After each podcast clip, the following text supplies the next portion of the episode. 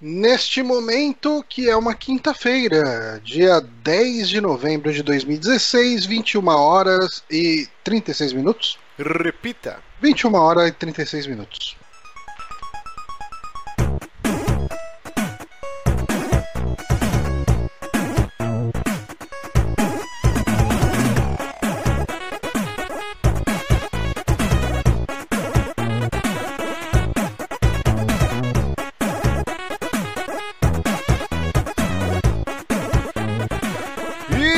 Começando mais um saque aqui no Super Amigos, episódio número 86. Eu sou Márcio Barrios e aqui comigo meu querido cortou o cabelinho Johnny Santos. Sim, cortei o cabelinho, fiz a barba, tá, mano. Tô, tô com a cara arrumada, tô, Foi- li- limpei a cara. Fez isso pra ir na reunião de condomínio.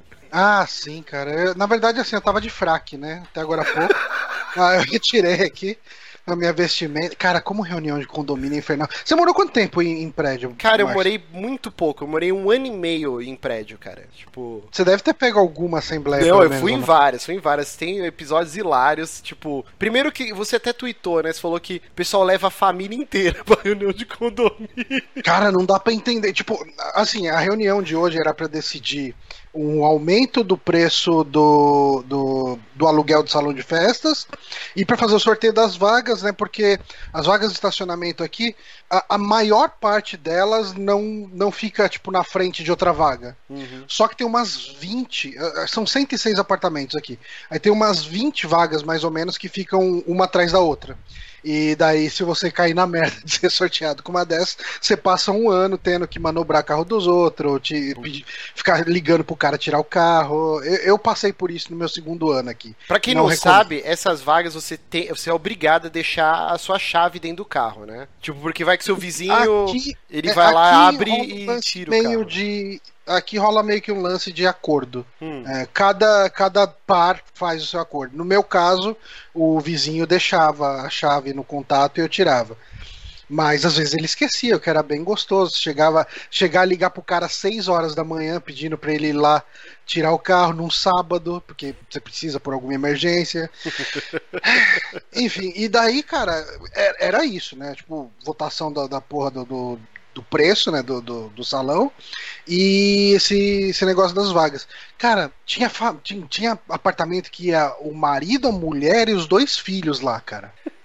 Pra quê, cara? Eu não entendo, cara. Não Mas, entendo. mas esse lance ó, de deixar a chave no, no carro, num prédio que eu morei, quando eu morava com meus pais, teve um- uma história, eu não sei se é verdade, porque quando eu mudei já tinha acontecido, que tipo uns adolescentes do prédio lá, de madrugada, sabiam lá um carro lá que tinha a chave, pegaram e, e foram dar rolê, cara. E aí o maluco aconteceu uma emergência de ter que ir de madrugada, pô, preciso pegar o carro, e aí, cadê o carro? Aí liga, aí foram ver filmagem, o cara 4, deu uma merda fudida. Tipo, Não, eu imagino, cara. é, porque você tá lá com o seu carro aberto, às vezes você deixa Mas- mas óculos, esse é um esquece tipo alguma coisa- coisa, mas lá. Isso é um tipo de coisa que você tem que acionar criminalmente, né, cara? Sim, sim, sim. Não, não tem nem, ah, não, não, os meninos só brincar. O caralho, cara. É, é polícia. É, porra, é polícia.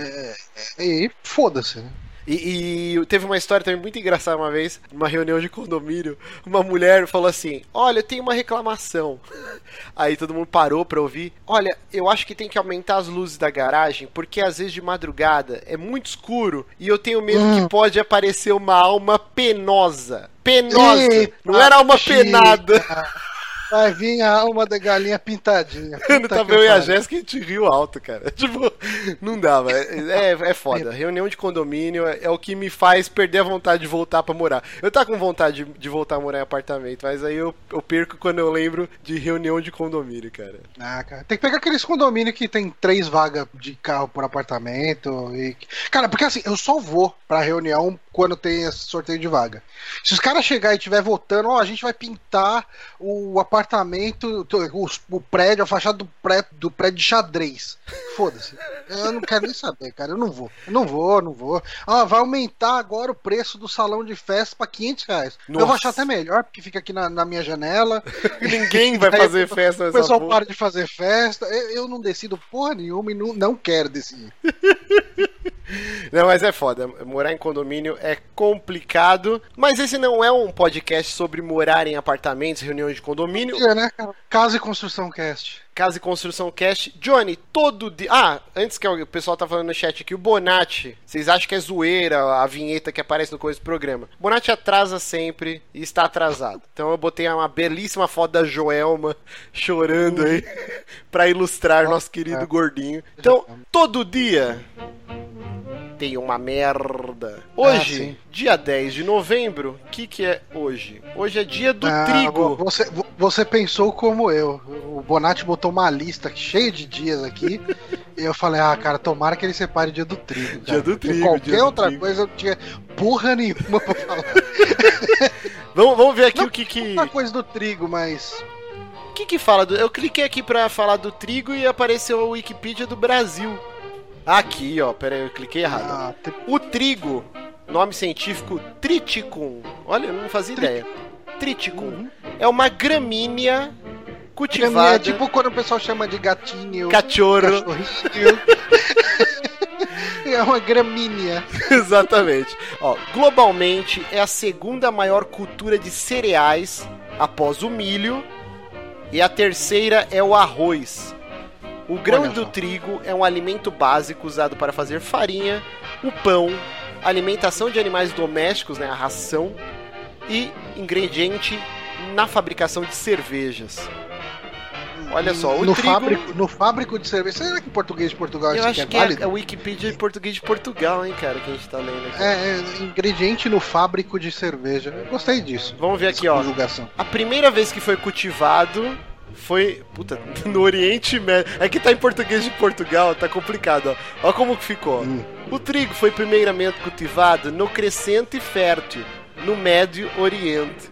Que porra é essa, cara? Crescente fértil.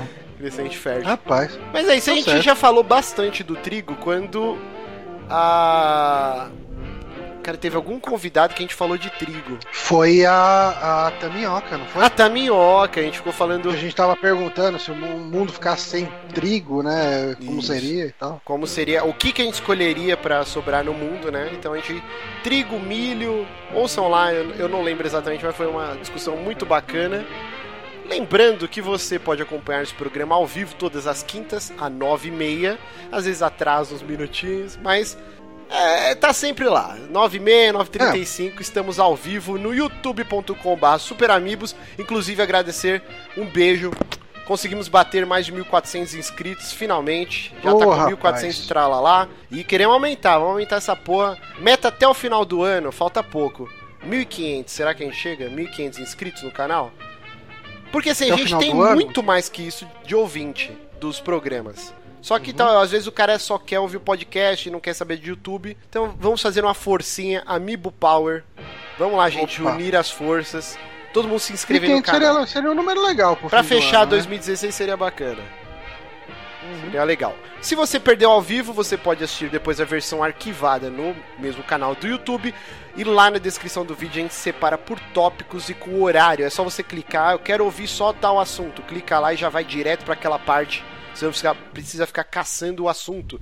E segunda-feira, uhum. no formato MP3, no soundcloud.com.br superamigos ou no nosso site superamigos.com.br. Lembrando que eu tô sendo bonzinho ultimamente, eu tô editando o programa e lançando na própria sexta-feira. Só que a gente uhum. não divulga. Às vezes no Twitter. Então, você que é assinante lá no SoundCloud ou no feed, se você pode dar um F5 lá, F5 não, né? Você pode tentar atualizar. Dá um reload lá na Dá um reload, boa, boa. Dá um, dá um refresh. Eu, eu trabalhei com um. Não era chileno, venezuelano. Hum. E você sabe que o nome do botão para dar para recarregar a página, em inglês é refresh. Sim, sim. E em espanhol eles falam refrescar. Então você pode refrescar a página. refrescar, sensacional, hein? Dá uma refrescada do seu feed. Dá uma refrescada do seu feed que você vai ter lá um programa sem saber, hein? Olha, eita, olha lá o, o saque saiu.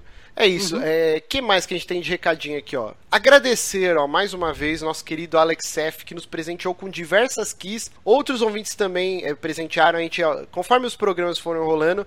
A gente não vai colocar essas keys na, na Army Box. Eu vou soltar aqui para quem acompanha ao vivo. A gente tem que fazer uma gradinha quem tá aqui toda semana. É, eu, eu acho justo. A gente faz ali, faz o quiz Exatamente. É, o quiz. Eu vou soltar então. Quiz isso, isso só funciona pra quem tá acompanhando ao vivo no YouTube, né? Eu vou soltar aqui nos comentários aqui do Gears of War 2 que você pode resgatar no Xbox 360 ou pela re- retrocompatibilidade do Xbox One. Então, eu vou colocar aqui ó, um quiz super bem bolado aqui.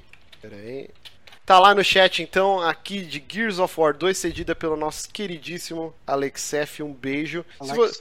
E o pessoal mandou bastante, hein? Depois a gente vai agradecendo e, e sorteando. Mas, Johnny, Uhum. tem mais um agradecimento aqui aos nossos queridos ouvintes, que é a Amibox. Aquela Amibox. caixinha da alegria, onde Uhum. todo programa a gente pega alguma tralha e vai separando. Não, itens raros de colecionador. Esse aqui, cara, esse eu, eu tô com vontade de pegar pra mim e não dá pras pessoas. Porque o Johnny, ele veio aqui na minha casa, acho que semana retrasada, e ele trouxe, cara, várias coisas pra gente colocar na box. E o que vai essa semana, olha isso. O manual de Warcraft Ah, rapaz. 2, cara. Que isso aqui é em E português, esse manual é do tal. caralho, cara. Esse manual ele conta toda a história lá da guerra dos orcs Tem com umas os páginas humanos. coladas Fala aqui. Quem... Tem umas páginas coladas aqui. Ah, a gente batia muita punheta, né, pra isso.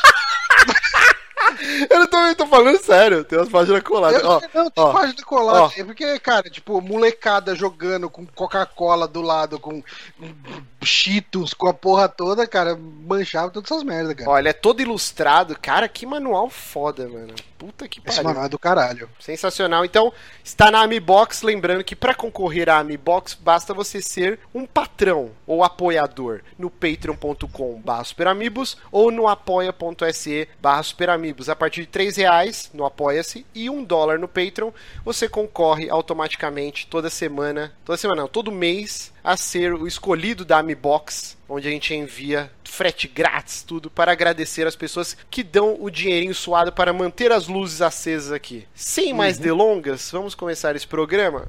Talvez o Bonatti apareça aqui para fazer a indicação dele. Mas o bloquinho aqui, o primeiro bloco, vamos falar sobre o que a gente está assistindo, lendo e enfim. É eu vou aí. falar, deixa eu aqui colocar o vídeo, que é sempre importante. Espera aí que Opa, opa, opa. Cadê? Aqui está aparecendo. Eu estou assistindo a sexta temporada de American Horror Story, que é a série do Ryan Murphy, que é um dos criadores do Glee, o que é assustador, né? O cara, tipo, criou o Glee, que era um musical, que falava sobre minorias, o cacete a quatro, todo colorido, e de repente o cara aparece, né, de 2010, a primeira temporada, com American Horror Story, que era uma parada extremamente visceral, assim, até pros, pra, pros padrões da TV na época, era muito gore, muito chocante. É, eu lembro que eu acabei pegando essa indicação em algum blog, algum blog americano que eu segui, e o cara fez uma crítica maravilhosa, falando, meu Deus, American Horror é a melhor coisa dos, pros fãs de terror hoje na TV. A gente tem que pensar em 2010, acho que o Walking Dead também tava Nossa. no início, Game of Thrones também tava no início, tava tudo surgindo, né? Então a gente não tinha coisas tão viscerais assim na TV. Não é TV aberta, a Fox lá nos Estados Unidos é TV aberta? Eu fico nessa dúvida. não sei dizer, eu acho que. hum, Cara, não faço ideia. Eu tenho essa dúvida aí, al- algum ouvinte mais iluminado aí vai, vai nos avisar. Então, assim, e eu fiquei bem intrigado, falei, caraca, né, uma série da Fox, assim, tão bem avaliada, de terror com gore, e fui atrás, e cara, a primeira e a segunda temporada eu amo de paixão, acho uma das melhores coisas feitas na TV de terror, indicadíssimo. As temporadas de fashion em si são interligadas de alguma forma. Sim, isso é bem legal do American Horror, pra quem não sabe. As, as séries, a- as temporadas costumam ter de, de 1 a 13 episódios. Essa última, agora a sexta, são só, só 10 episódios. E Uhum. o que ela faz que é é, super inovador, né? Provavelmente agora as séries podem copiar isso ou não. Onde ela tem um elenco que sempre volta em todas as temporadas, só que Uhum. com papéis extremamente diferentes. E assim, apesar de É algumas tipo os ligações... episódios do Chapolin. Tipo isso. tipo episódio a galera Chapolin. lá, cada um fazendo uma coisa diferente. Exatamente.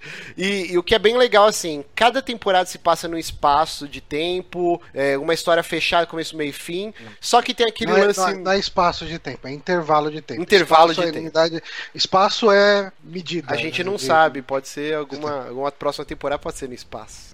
Pode no espaço.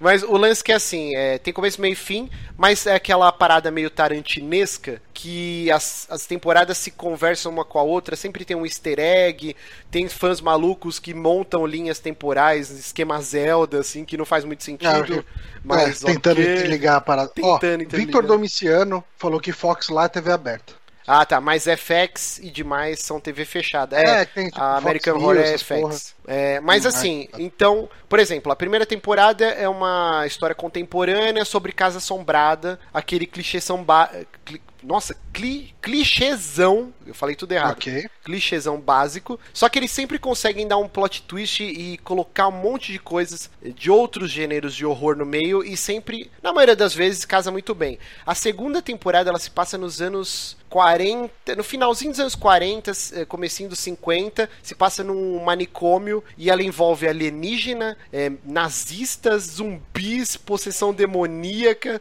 e, e eles conseguem... Qual temporada? A segunda. Eles conseguem juntar tudo isso e fica sensacional. Para mim é a melhor temporada, apesar de eu estar tá gostando muito da sexta. A terceira já foi um lance mais de bruxa, parecia um pouco X-Men, eu não gostei, eu abandonei. E aí a Jéssica... a terceira que tem a Lady Gaga? Não. Não, a Lady Gaga entrou na quinta temporada, que é a do hotel. Tá. Que então vamos pular aqui. A quinta temporada foi baseada no hotel, que para quem não sabe, o Easy Nobre, ele tem é um quadro que era a melhor coisa do canal dele, mas nunca mais ele fez nada, que chamava Que Diabo é Isso? Que era só coisas meio insólitas, meio arquivo X, meio terror. E o primeiro vídeo que ele fez era sobre o caso da Elisa Lam, que era uma estudante, acho que tailandesa, que estava nos Estados Unidos, e ela estava hospedada num hotel bem famoso, acho que lá de Los Angeles, e ela desapareceu. E a última coisa que tinham era ela no elevador, assim, no corredor do hotel, tipo meio que falando com o vento fugindo de alguma coisa e ela sumia. E aí depois de, sei lá, trocentos dias encontraram ela dentro da caixa d'água do hotel. E aí, é, tá tipo, bom. era uma parada inexplicável. Até eu vou ver se, se eu lembro, depois eu mando o link pro o Johnny que faz o post, né, do podcast, se ele lembrar é, também. Só, só botar no, no, no, nesse post aqui do, da pauta ah, eu, eu vou colocar. E é bem legal esse vídeo, cara, que é assustador a parada, assim. E aí esse hotel, eu pensava que era só o caso de Elisa Lam, mas tipo, o Night Stalker, que era um serial killer dos anos 70 nos Estados Unidos, que era o Richard Ramirez, acho que é, que era um maluco que matou um monte de gente, ele morava nesse hotel. É, tem vários casos, tipo, reais que aconteceram nesse hotel, e aí o, o Ryan Murphy, os escritores da série, pegaram e não usaram o nome do hotel, até porque o, os caras estão todos num processo de mudar a fachada e mudar o nome, porque o hotel tava meio que jogado às traças, eles estão tentando reativar, assim. É, e a uhum. quinta temporada sobre isso tem a Lady Gaga. Mas vamos à sexta temporada.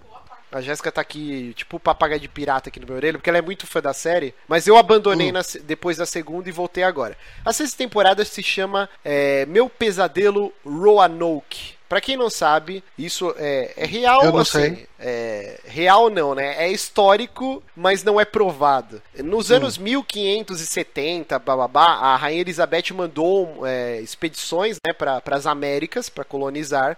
E teve um, uma da, um dos barcos, né? Tinha centenas de pessoas, que era essa galera, os Roanoke, né? Não, peraí, eu tô uhum. falando bosta. Na verdade, a região era chamada de Roanoke.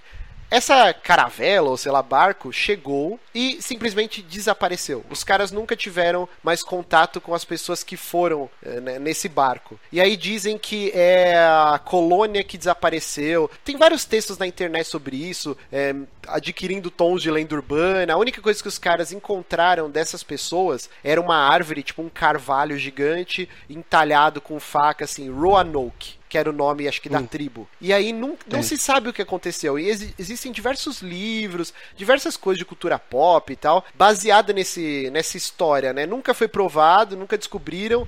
Tipo meio Rei Arthur, que ninguém nunca conseguiu uhum. provar que o Rei Arthur existiu, mas várias crianças no período, tipo, que, ele, que dizem que ele existiu, foram batizados como Arthur. Então, até o próprio escritor, o o Cornwell, né? Ele fala que ele. Tem, tem indícios, mas não tem provas. Tem indícios, mas não tem provas. E, e, esse lance aconteceu com essa colônia que desapareceu. E aí a temporada é baseada nisso. Ela se passa nos dias de hoje. E é como se a, o lugar onde se passa, né, tem uma casa, e é como se fosse onde essa tribo, os Roanoke, eh, viveram até desaparecer por completo. Hum. Então é um lugar amaldiçoado. Aí a história é um casal que eles conseguem num leilão essa casa, e eles vão morar lá, só que a casa é assombrada. E o que eu acho muito legal nessa temporada é que a gente tá acostumado com histórias de casa assombrada, mas esse não é só a casa, é a região inteira. Então, tipo, é assustador, cara, porque é no meio da floresta, os é vizinhos. Tipo um Silent Hill indígena. Tipo isso. E, cara, é muito foda.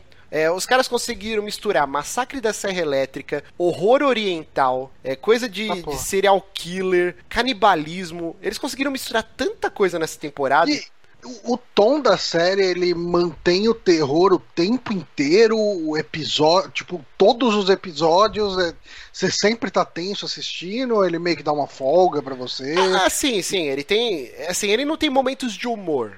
Ele não tem alívio ah. cômico, assim. Mas é, os caras estão uhum. no perrengue. Nessa temporada, inclusive, é, é, bem interessante o que eles fizeram, porque ela é mais enxuta, né? Ela é só 10 episódios, ao contrário, ao contrário de 12, 13. E eles fizeram uma parada bem legal. Tem aqueles programas meio galhofa no, no Discovery, no NetGeo, que é tipo sempre uma pessoa, né, sentada, olhando pra câmera, dando um depoimento. E aí eles mostram uma encenação com atores, tipo, ah, e aí ah, eu entrei no quarto e vi um vulto. Aí, tipo, uhum. aparece o ator, tipo, e é mó mal feito e tal. Eles fizeram isso, só que é super bem feito, com gore, efeitos especiais animais.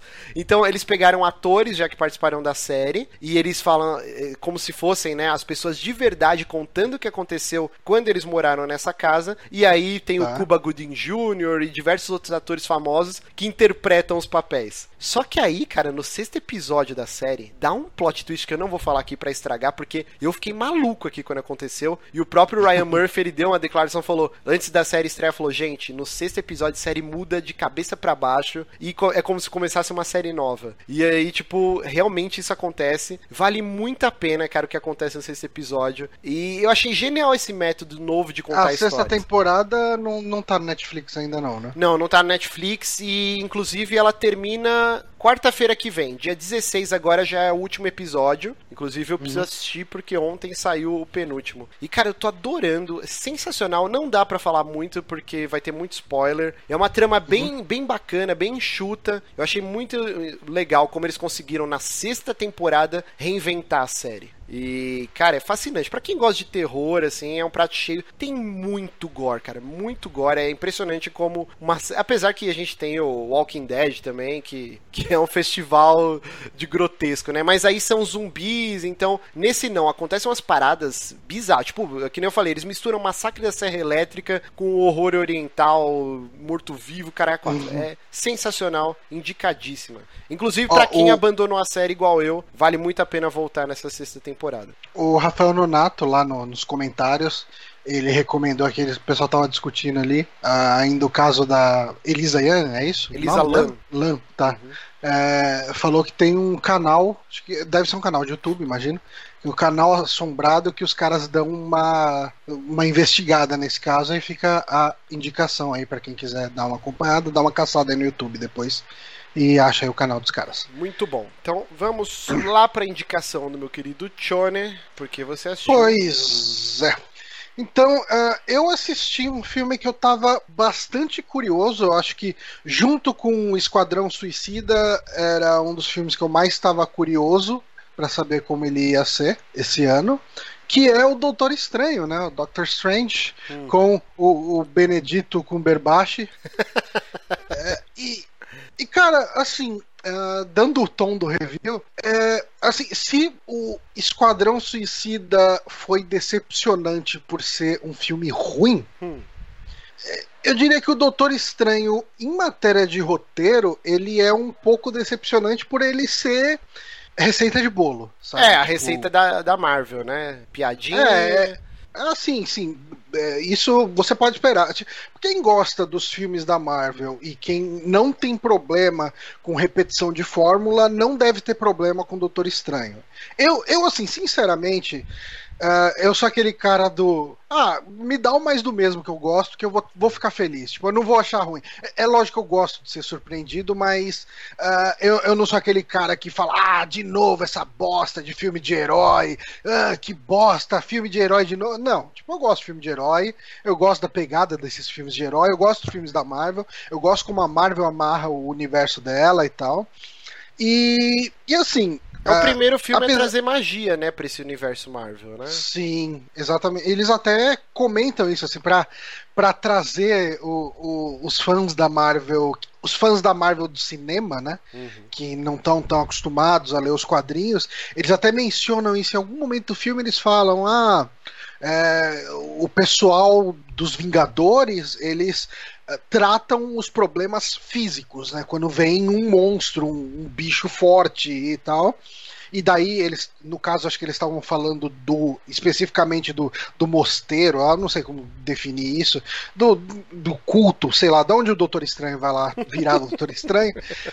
É, eles falam, a gente cuida dos problemas de ordem espiritual, né? Tipo, eles cuidam muito de forças, de entidades, de espíritos, desse tipo de, desse tipo de inimigo, né? Uhum.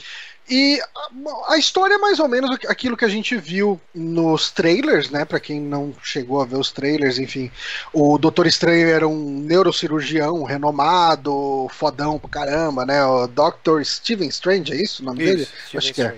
E extremamente arrogante, mas foda pra caralho, sabe? Tipo, eles mostram que ele é o cara fodão. Então, tem cena dele fazendo cirurgias e, e mostrando o quão preciso ele é, fazendo os negócios sem usar a câmera, sabe? Tipo, porque a câmera ia atrapalhar ele, porque ele é muito, muito. É, enfim, é o, é o gênio da neurocirurgia, né? Hum e ele sofre um acidente de, de carro e uh, no, no, processo de recuperação dele, na cirurgia que fazem para ele se recuperar, ele perde a movimentação das mãos. E como no universo da Marvel um doutor cirurgião renomado não poderia dar consultoria e viver dando palestras, esse tipo de coisa, e ganhar dinheiro pra caramba do mesmo jeito, como aconteceria no mundo de pessoas normais. Nesse ele fica desesperado, ele gasta, ele acaba com as reservas dele, né? Ele acaba com todo o dinheiro dele indo atrás de tratamentos, de, de, de uma forma de reverter né, o problema da mão dele. Até que ele descobre que um paciente que ele negou, falou, ah, não, porque ele tem essa também, ele só atende paciente que tem alguma chance de, de se recuperar, porque ele tá muito ali pela glória, sabe, pela, pelo status, e um paciente que não vai sobreviver na mão dele não é interessante. Então ele nega o atendimento. Johnny, eu preciso quebrar só... rapidinho seu raciocínio, porque eu hum. formulei uma parada genial aqui na minha cabeça. Então... Na vida real, você falou da vida real. Uhum. O Homem de Ferro, Tony Stark, é nitidamente o Elon Musk o criador do PayPal, do SpaceX, do Tesla. Esse cara é sensacional. Ele é o, o Tony Stark da vida real. Concorda? Uhum, tá. Então quem seria o Doutor Estranho da vida real? Walter Mercado? Doutor Rei. Eu acho que o Dr. Rei é, é, é, o cara é o cara mais doutor e estranho numa mesma pessoa que a gente tem hoje no, no, no cenário geopolítico mundial. Desculpa quebrar, pode continuar. É, então, Uh, e, e aí, assim, ele vai atrás desse paciente dele que ele negou. E o cara, meu, tipo, o cara tá jogando basquete, tá de boaça, assim, né? Uhum. Ah, velho, o que que aconteceu? O que que você fez, né? E tal. Aí o cara fala, ah, cara, tipo, você negou atendimento para mim, eu fui atrás de quem atenderia, uh, me atenderia não pelo físico, mas pelo espírito. E daí ele vai para um, pra um mosteiro lá em Katmandu, no Nepal ali. E ele acaba. Eh, ele consegue que. Eh, ele consegue ser treinado ali nesse mosteiro para desenvolver esse lado mais espiritual, né? Ele, no começo ele meio que tira sarro, ah, né, essa merda aí, é tudo. Tudo que você espera. Clichê extremo, né? Uhum. Então, ah, não, esse negócio não dá certo, ah, magia não existe, isso é besteira, então. Até que ele é convencido que existe, etc, etc. Uh, eu acho que é besteira ficar dando muito detalhe da trama, hum. até porque não é uma trama lá muito elaborada. Uma coisa que é realmente legal nesse filme, assim, são os efeitos especiais. Uh, eu, eu falei muito isso no Twitter. Eu, assim, eu não tenho muito interesse de ver making off desse filme e tal, mas eu queria muito ver uma entrevista com a equipe de efeitos visuais dele. Porque ele é visualmente incrível, assim, ele não para de surpreender. Sabe, aquilo que a gente viu em, no Inception, sim, aqueles sim. efeitos malucos assim, que você a fala, cidade virando ponta cabeça, sim, um loop, cara, né? é, é o tempo inteiro isso, porque ele tem muito esse lance de brincar com realidade. É, tipo, a realidade que a gente enxerga é só uma parte da realidade geral, sabe? De uhum. tudo. Então, ele explora que as pessoas conseguem manipular a realidade, manipular a física, manipular o tempo enquanto eles estão fazendo os combates e tal. Uh, isso eu acho. A sua internet está um pouco baleando.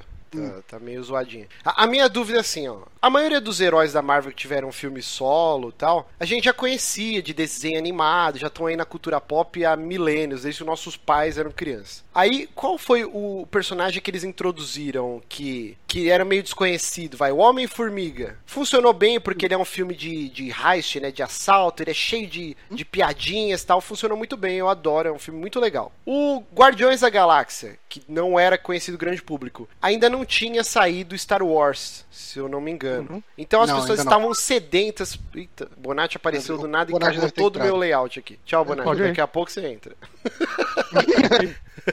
é, ele realmente ele acreditou, mas é um jumento. Peraí, deixa eu, deixa eu chamar ele de novo. Perdi todo o meu raciocínio aqui. Ah tá, Guardiões da Galáxia. Ainda não tinha saído Star Wars, todo mundo tá sedento por um novo filme de Space Opera. E aí foi um filme muito bem feito, tal, em todos os seus méritos. E a galera abraçou. Aí vem o Doutor Estranho. O Doutor Estranho sempre foi um cara estranho.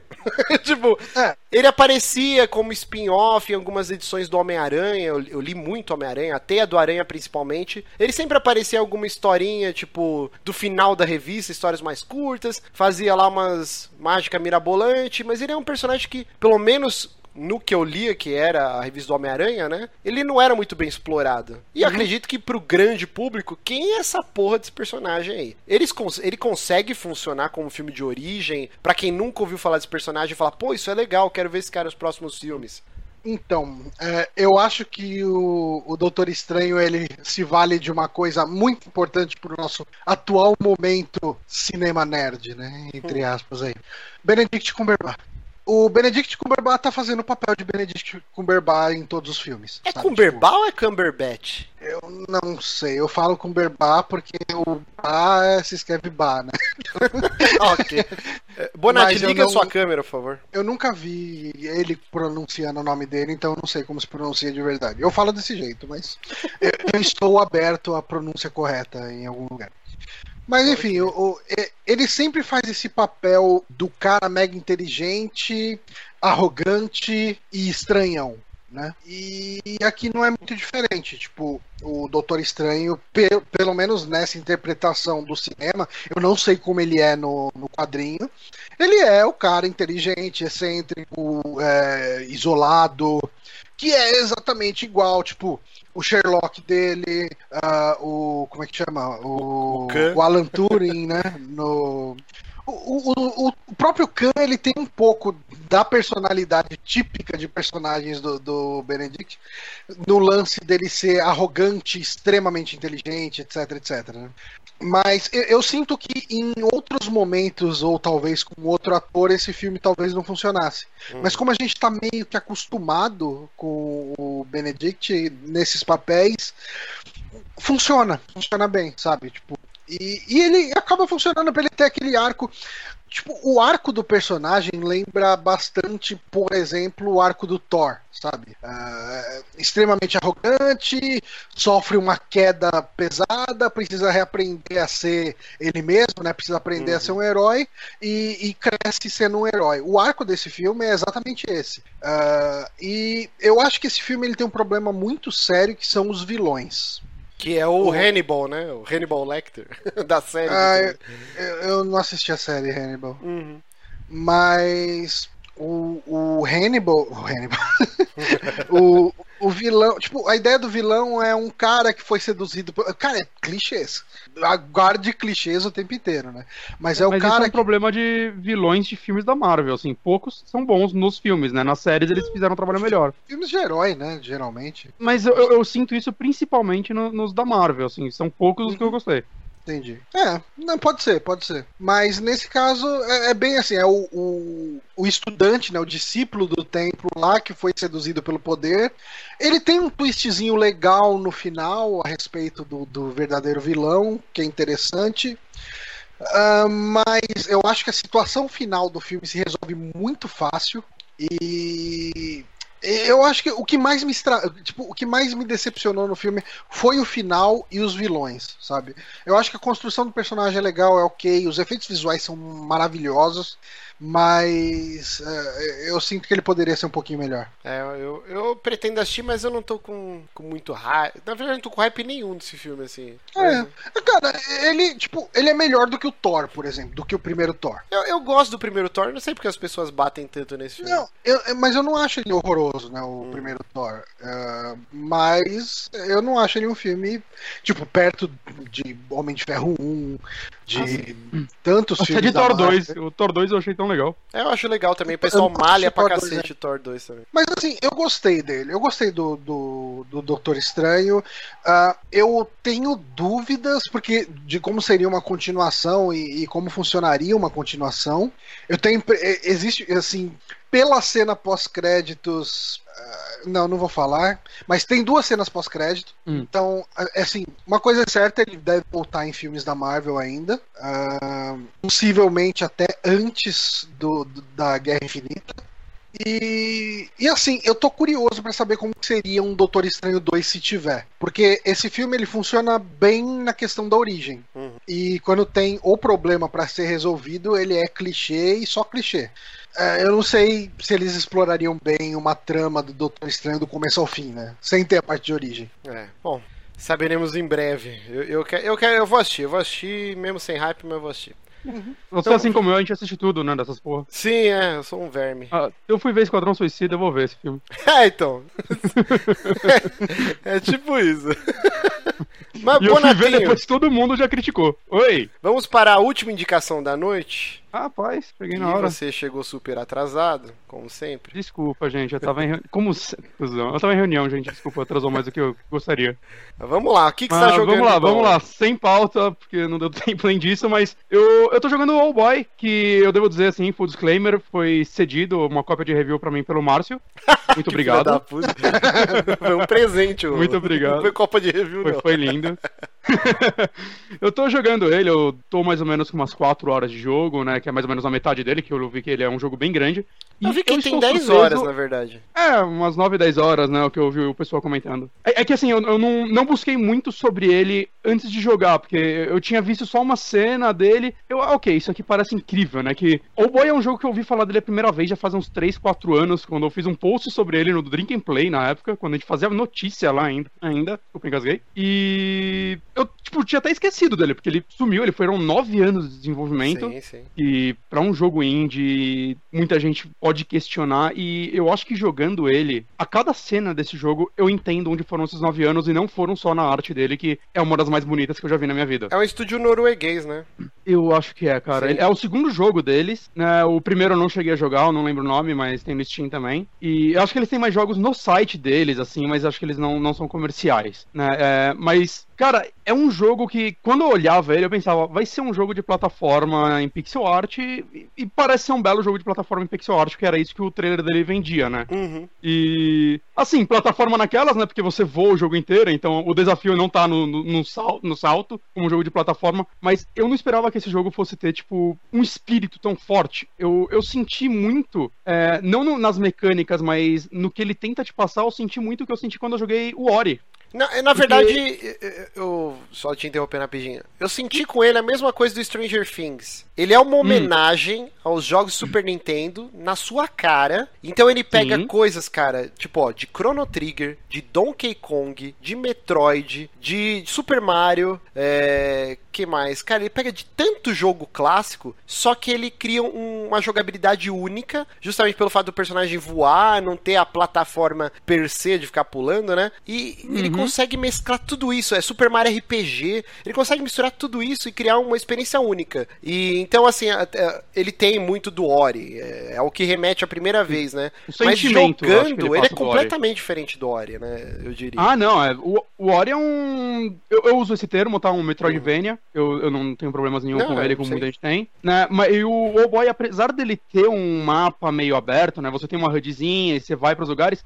Ele é uma experiência muito mais linear, né? Você, ao menos você queira voltar para pegar as moedinhas, coisas do tipo, para você comprar os, uh, os, up, os, upgrades que você dá no seu personagem, é, você consegue jogar ele de uma forma 100% linear. Ele sempre está te mostrando, ó, o próximo lugar é aquele. É, essas são as áreas do jogo, e dentro delas a experiência linear, você dentro dela você já consegue fazer 100%, eu acho que na primeira vez que você visita ela, saca? Não uhum. tem o lance de, ah, consegui um power-up, vou voltar lá. Apesar de você conseguir habilidades novas, né, que são seus, seus companions, uhum. é... a, a, experiência dele é completamente única, assim, é bem mais reta. E é mais ou menos, porque dentro dos templos é, inclusive, outra inspiração uhum. gigante uhum. é a Zelda, nítido Zelda. também. Tem uma é, clara experiência. Dentro do, dos templos, dá para você fazer, seguir o caminho reto, mas ele tem muita área para você explorar dentro do templo, é. com easter eggs, com, com coisas para você coletar tal. Os templos, eles parecem mesmo um Zelda de plataforma, né? Sim. Se você olhar bem, você tem, você tem toda a área dele para você explorar e você tem que ir solucionando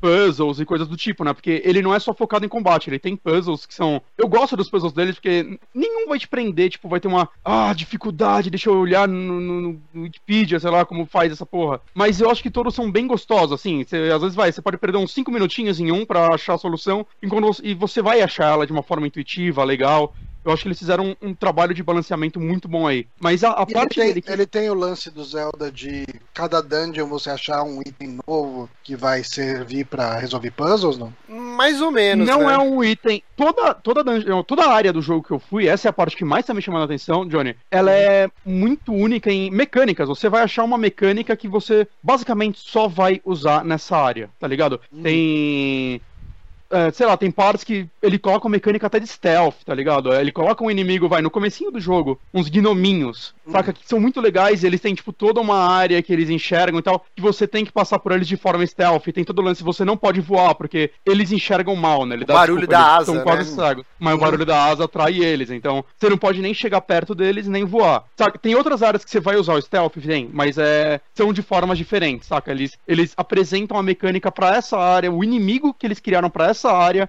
e só vai ser usado nela. Né? E tem uma área que, sei lá, que você tem que. que é uma caverna mais escura. E você tem que usar fogo para iluminar. Cara, é, o, o, legal, Johnny, é assim, ó, que ao contrário do Link, que ele coleta equipamentos, o Old Boy, ele tem os companions, né, os amigos que você vai encontrando uhum. conforme o jogo vai ah, progredindo, sim. e o primeiro item que você pega no jogo é um medalhão de teleporte.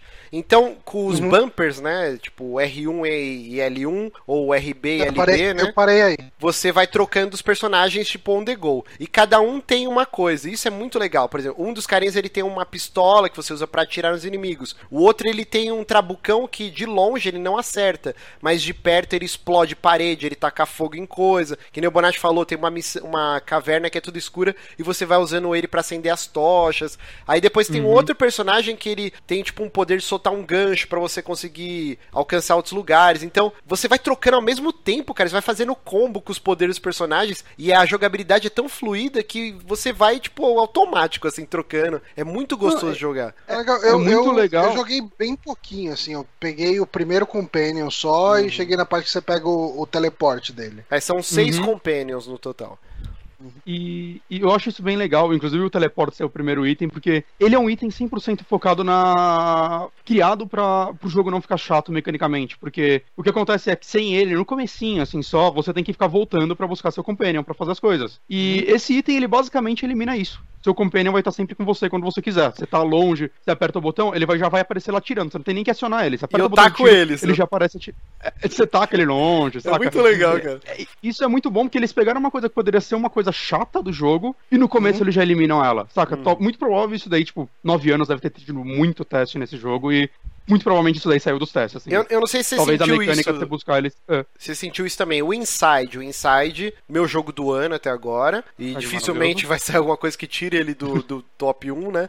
Mas hum. seis anos os caras iterando e fazendo a experiência perfeita, cada coisa milimetricamente. Polido que eu vi na minha vida, a gente gravou um, um, programa de uma hora e meia falando só de Inside, ouçam lá. Uhum. Oh boy, é, quase 10 anos, eu sinto isso também nele, cara, porque é tudo tão bem pensado. A trilha sonora desse jogo é magnífica. Para mim, ó, linda. em Chiptune tá junto do lado da trilha de Chrono Trigger como melhores trilhas de videogame, cara. É absurdo. Eu gostei, é, é muito eu gostei boa da trilha, trilha dele, cara. E, é, trilha, e a pixel art dele é incrível também. E, e rapidinho, não, só pra não, não, interromper mais o Bonatti aqui, uhum. o pessoal aqui falou no chat, qual, ah, o Vitor Domiciano falou, quais plataformas e valor desse jogo? Por enquanto só tem pra PC, é, no Steam, uhum. mas os desenvolvedores falaram que pretendem no futuro lançar pra Play 4, Xbox One, ah, tal, tal, tal. Com certeza vai sair, cara. Esse e ele tá no assim, Steam merece. 45 reais. Cara, 5, né? e só pra não interromper mais o Bonatti, pra mim, top. Eh, tá no terceiro lugar, melhor jogo do ano.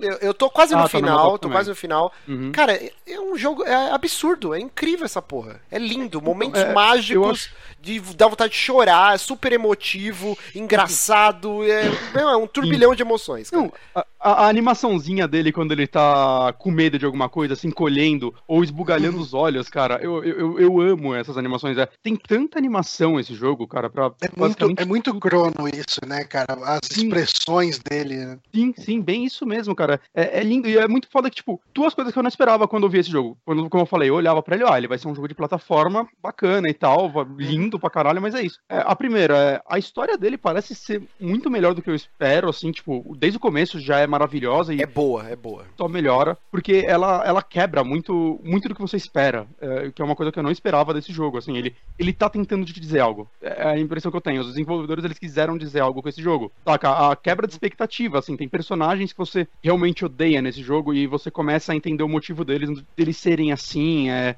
Eu não, sei, eu não vou spoiler, saca? Porque eu, eu tô gostando tanto de descobrir isso sozinho que eu acho que todo mundo deve fazer ah, isso. Ah, não, é, não, e sem spoiler, cara. E uhum. os personagens são muito Exato. bem construídos, cara. E, muito. tipo assim, o que é impressionante é que é um jogo que ele não tem é, é, dublagem. É tudo por, por, uhum. por texto. Só que, porque eu citei Super Mario RPG, os personagens conversando, eles começam a fazer mímica e o olhão esbugalha, uhum. aí o cara se encolhe, ele dá um grito, que era muito engraçado, que tinha no Super Mario RPG e eu achava fantástico. E eu não lembro de outro jogo fazendo isso tão tão bem igual o Old Boy, cara. E o jeito que eles são é, escritos dá pau em muito jogo AAA, cara. Eu, é muito bem nesse, escrito a história desse jogo. Eu acho que nesse sentido esse jogo me surpreendeu como um Chrono Trigger me surpreende, né? Chrono Trigger o que ele fazia de animação na época do Super Nintendo era absurdo, uhum. saca? De animação de você abrindo a janela, coisinhas do tipo. E eu acho que o Boy, assim, é, dado as proporções, é claro, né? A gente tá numa época. É, é uma plataforma que tem uma, um PC, ele consegue fazer muito mais que o Super Nintendo, mesmo que ele simule gráfico do Super Nintendo, o Super Nintendo nunca rodaria esse jogo. Não. Saca? E dentro disso, eu não esperava um jogo em pixel art nesse momento me surpreender com animação. Porque você tá uhum. naquele momento agora que você acha que você já viu tudo, saca? E esse jogo parece que ele tá te mostrando, não, você não viu, cara, que o nível de detalhes é absurdo. E a outra coisa dele que me surpreende é a coisa que eu tava falando agora há pouco. Como ele consegue, a cada momento do jogo, colocar momentos únicos, assim, de gameplay, que eu não tava esperando desse jogo. Eu tava pensando uhum. que era ser um jogo de plataforma exploração simples, mas não é tem literalmente mecânicas que. Uh, eu não vou dar exemplos aqui, porque tem mecânicas quando elas aconteciam, eu chegava a rir, cara. Eu não acredito que o jogo tá fazendo isso, saca? Eu não tava esperando ele colocar isso aqui no meio. E provavelmente não vai se repetir o resto do jogo. Uhum. Eu, eu tô achando lindo isso, eu tô achando. Parabéns pra equipe que teve saco de esperar nove anos, saca? Uma equipe pequena, você trabalhar nove anos num projeto, é muito é perigoso. Uhum. Pra ele dar errado e você fechar a porta, é a coisa mais simples do mundo. E uhum. parece que numa entrevista eles falaram, né? Por que demorar tanto? Eles falaram, meu, é parece que eles falaram que eles estavam com medo, primeiro, porque quando eles começaram a fazer esse jogo há nove anos atrás, a onda indie retrô não era o que ela é hoje. Uhum. Saca? Nove anos atrás. É 2007, 2007 ele, não tinha nem o Braid, surgiu, né? Ou ele já surgiu tinha na época que tava ele apareceu na época que tava começando isso, né? Acho Exato. que nem começando, hein, Johnny? Porque, ó, Limbo e Braid, que são os grandes bastiões, né? Super Meat Boy, isso é o quê? 2009, uhum. né? 2000, finalzinho de 2008, 2009. Teve aquele, aquele Cave, Cave Story, Story né? Que eh, eu talvez tenha sido o primeiro é. indie muito grande. Tem um pouquinho antes dessa galera, né? Foi um cara só que fez e tudo mais. E ele também demorou muito para fazer aquele jogo, mas ainda assim, né? Eu acho que o que explodiu mesmo foi nessa época aqui, da Live Arcade. Sim. Né, uhum. foi um momento que você podia jogar esses jogos num videogame mesmo, pagando um preço barato, né? Que antes você tinha que garimpar no PC, às vezes na época pré-Steam. Congregate, cara. vocês lembram dessa porra? Congregate. Congregate. Eu, tenho minha conta lá, muitos achievements que eles colocaram isso depois. é, e, cara, no, no Boy, ele. Você vê isso, tipo, eles falaram, meu, mudou todo o mercado quando eles fizeram. Parece que tem um lugar que mostra tudo que eles passaram até lá, saca? Alguns deles mudaram como pessoas, saca? É, moravam com os pais e hoje são pessoas casadas. Eles foram mudando a vida deles enquanto eles desenvolviam esse jogo. E, tipo, tanta coisa mudou, tanta coisa evoluiu que, meu, é como eu falei agora há pouco, a gente achava que a gente já tinha visto tudo dentro do que se pode fazer dentro de pixel art. E com uhum. certeza isso assustou eles. Eu imagino que há quatro anos atrás, quando eu fiz o post desse jogo, era um jogo completamente diferente que eles tinham na mão deles. Sim, sim. E eles tiveram que se esforçar para conseguir se destacar nesse mundo, não só com a arte, porque se a arte fosse linda e só, ele ia ser um jogo bonito e só. E o legal é que o jogo tá sendo super bem avaliado, ele tá com 90 barra 100, é, 90, né, no Metacritic, e, cara, é no boca a boca, né, ainda mais sendo lançado agora, no momento que, porra, Battlefield 1, Titanfall, é Dishonored, é Call of Duty, é um milhão de jogo, né, é PSVR, é tipo, é uma tá inundação de coisas e o jogo tá conseguindo se destacar. E tem né, outro jogo que tá sendo feito há 20 anos saindo agora, né, que é o The Last Guardian, então o, o, o prêmio jogo demorado que vai sair já tem, né, tipo, tá todo mundo olhando para aquele, e cara, é incrível, esse, esse jogo vai se destacar, assim, é, eu não consigo ver outra, ele não se destacando, ao menos que, tipo, ele dê muito azar, e ainda bem que não, é, a galera tá jogando, a galera tá gostando, saca, no, no Steam os revistas maravilhosos também, é, ele é um jogo que merece, assim, eu, eu falo para as pessoas, assim como Inside, joguem esse jogo, cara, Sim. porque, pelo menos na minha opinião, ele tá nos tops do ano, ele tá no, nas surpresas do ano, assim, eu, eu nem de longe imaginei que On Boy ia ser o que ele é, assim, que ele fosse quebrar minhas expectativas dessa forma. É, ah, um jogo maravilhoso.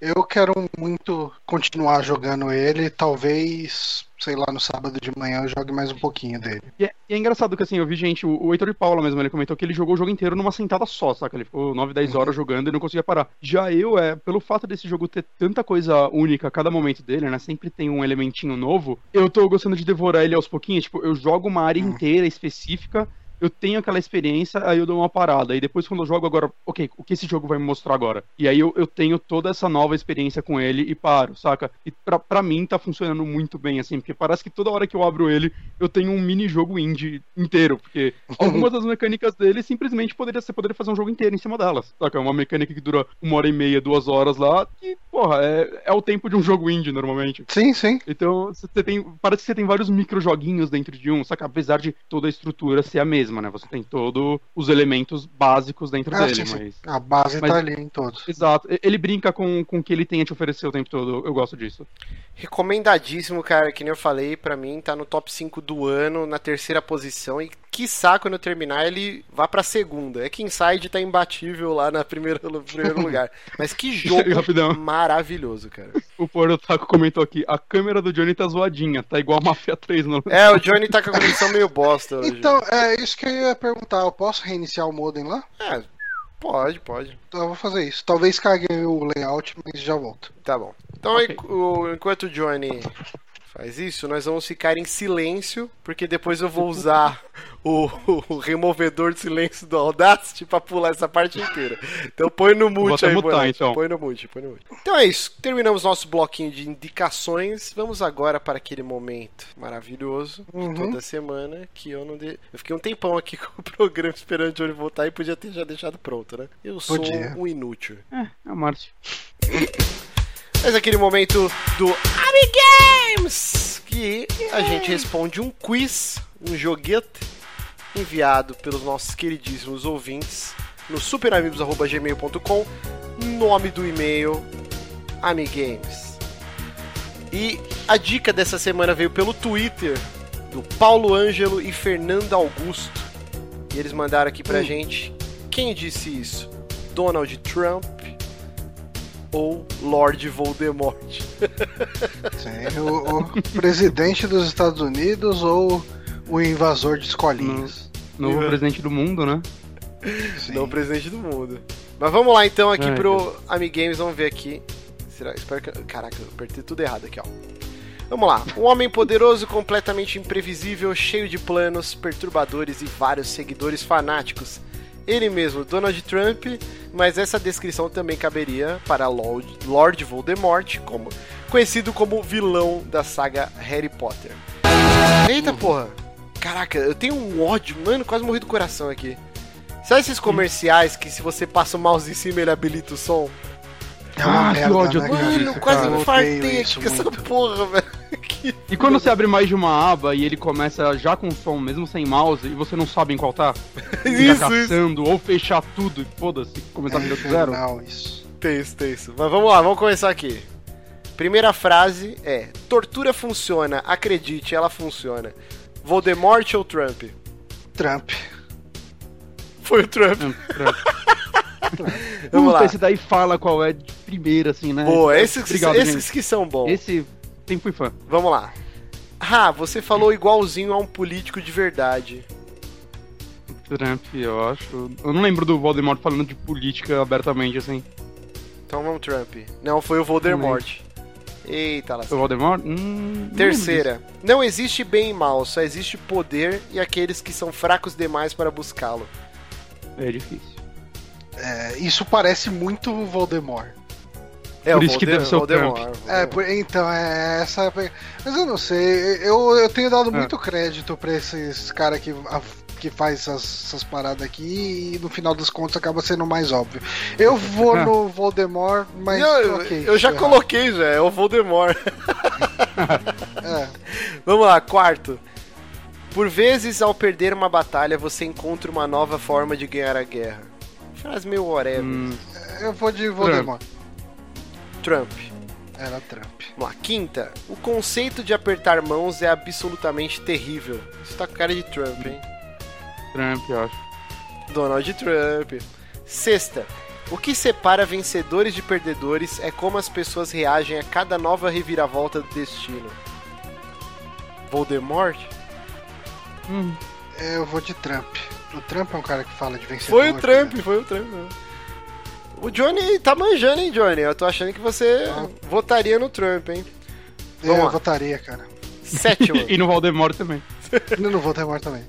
Sétima pergunta. Não preciso de vocês. Estou acostumado a fazer as coisas sozinho. Voldemort, eu acho. Eu vou de, vou de Voldemort. Voldemort, Voldemort. Oitava pergunta. Eu desejo ser imprevisível. Donald Trump. É, Foi o Trump. é, é, o Trum- o Trump gosta de ser imprevisível. Nona pergunta. Nona frase. Tento aprender com o passado, mas planejo o futuro focando exclusivamente no presente. Donald Trump, né?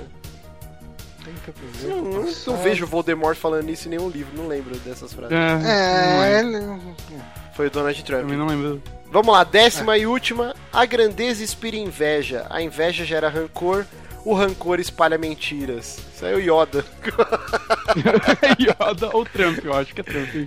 O Trump?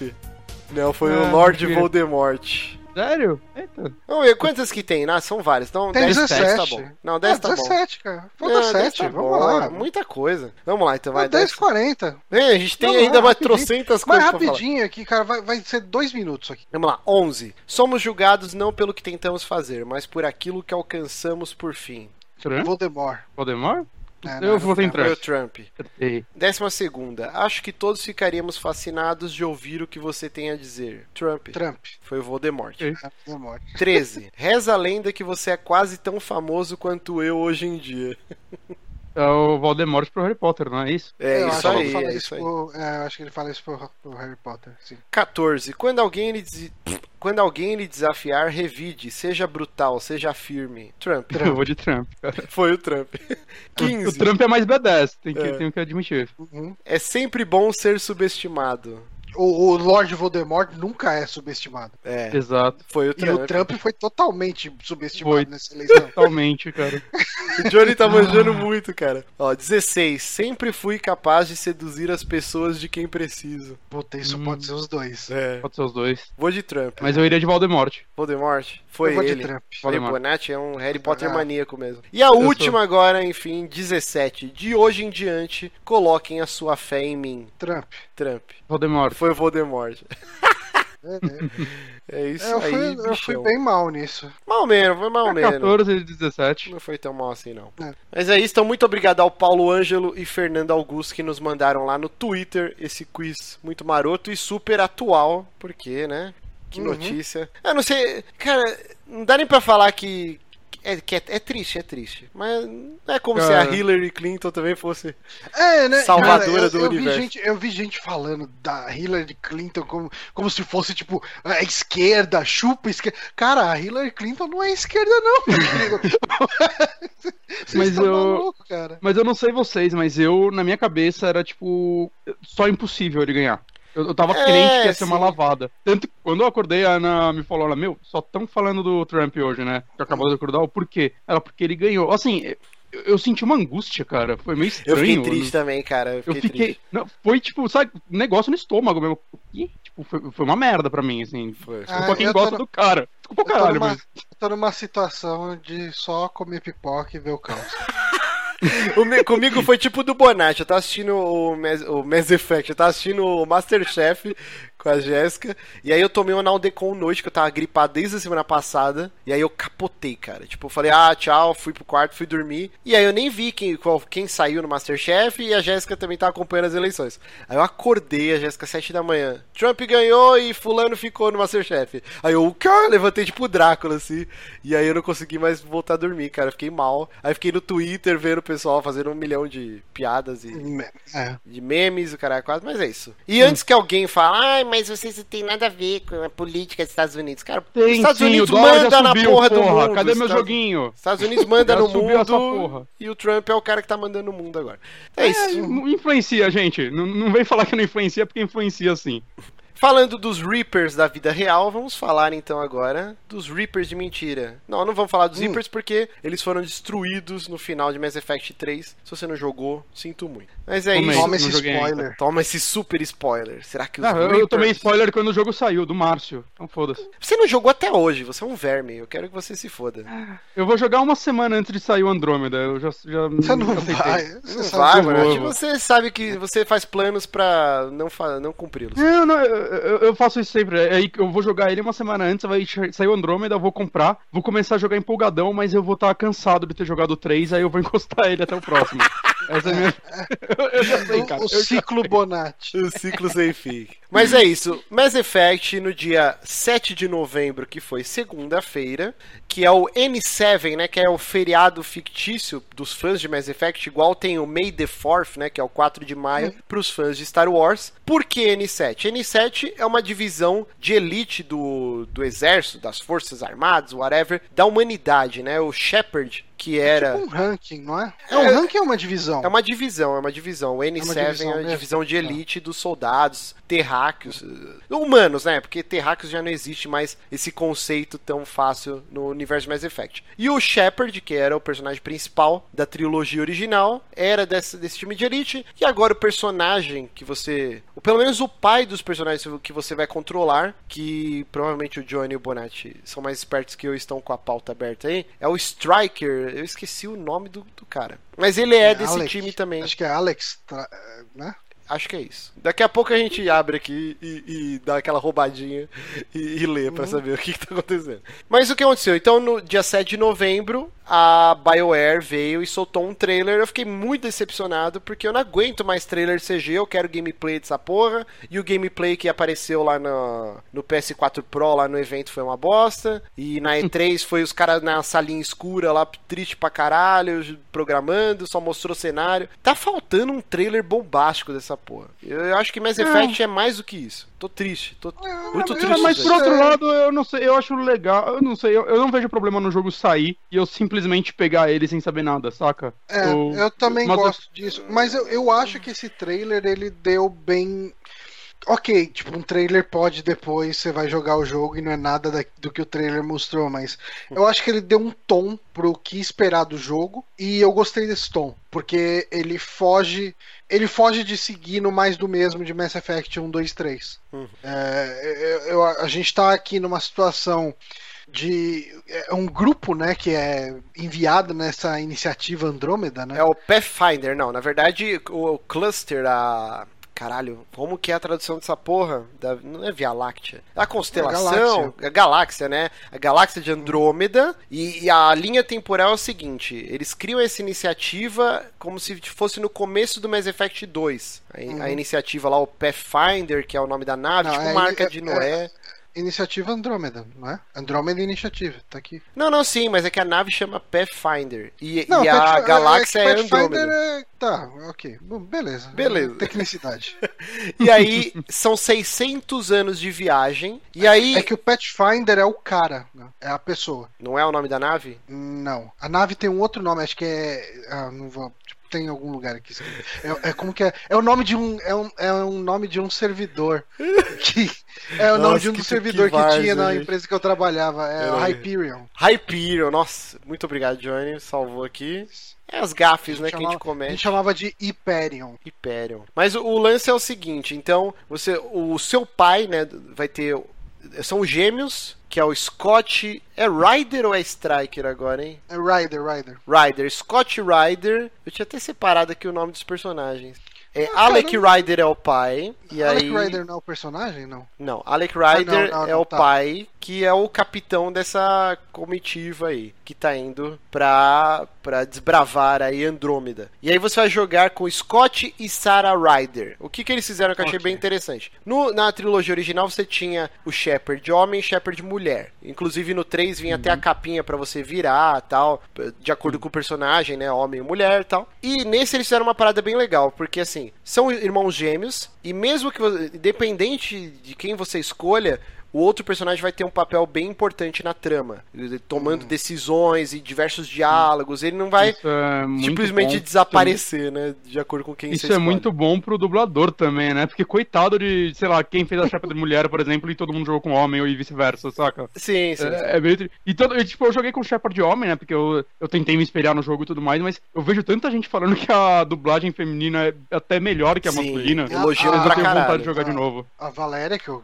geralmente fa- costumo falar dela aqui nos programas, ela falou que ela não consegue jogar com o Shepard homem, sabe? Tipo, porque ela tá tão acostumada com aquela Shepard mulher, né? A Femme Shepard, é, que, que pra ela aquele é o canônico, sabe? Uhum. Uhum. Antes da gente começar E a falar agora- sobre o que vai ser a trama, rapidinho, vazou a data, possivelmente a data de lançamento do jogo. No final do trailer Hum. aparece lá Spring 2017, que é primavera, que vai até abril, né? De janeiro a abril lá nos Estados Unidos. E o que rolou é o seguinte: na Amazon tinha vazado a data do jogo para dia 31.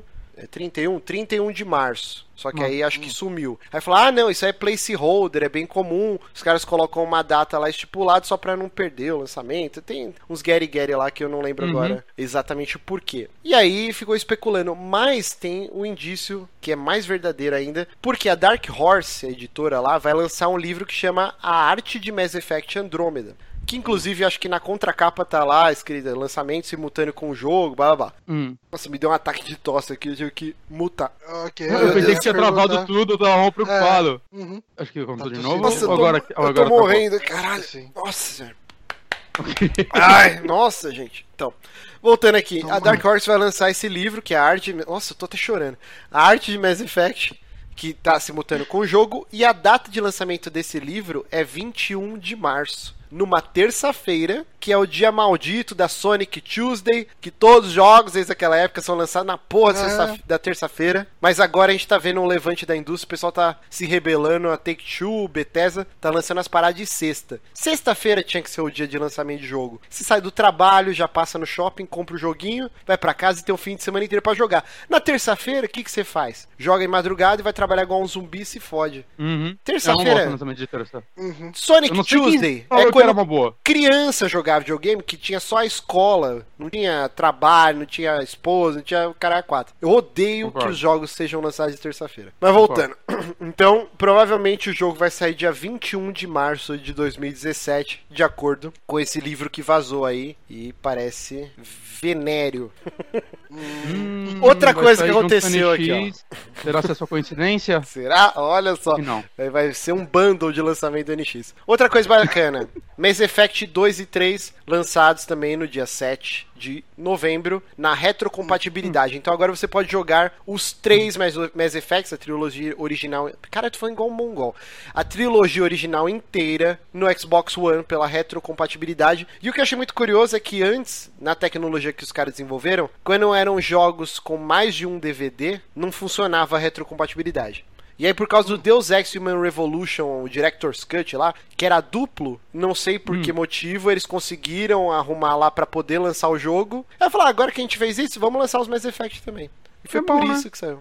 É, e ter só um também é bizarro. O, o Lost Odyssey entrou um dia desses, são quatro DVDs. Né? É, então, é depois do, do Deus Ex que revolucionou a, a retrocompatibilidade. Ah, aprenderam a fazer, provavelmente deveria ter algum hum. problema técnico que eles solucionaram e agora já era. Resolveu pra um, resolveu. É o limite. Mas voltando então, o que, que, vocês acham que vai ser o Mass Effect Andromeda? Agora já dá para especular mais porque teve novos vídeos, uhum. dá para ter uma ideia. História, gameplay, no que. Eu, eu acho que ele vai ser um joguinho de videogame que você ah. vai jogar em PC, Xbox One e Play 4. E Switch. Talvez no Switch, talvez. Talvez. Não é certo ainda. Mas, ah, cara, eu, eu, eu sinto que ele vai, em gameplay, eu sinto que ele vai aperfeiçoar aquilo que a gente tinha no 3.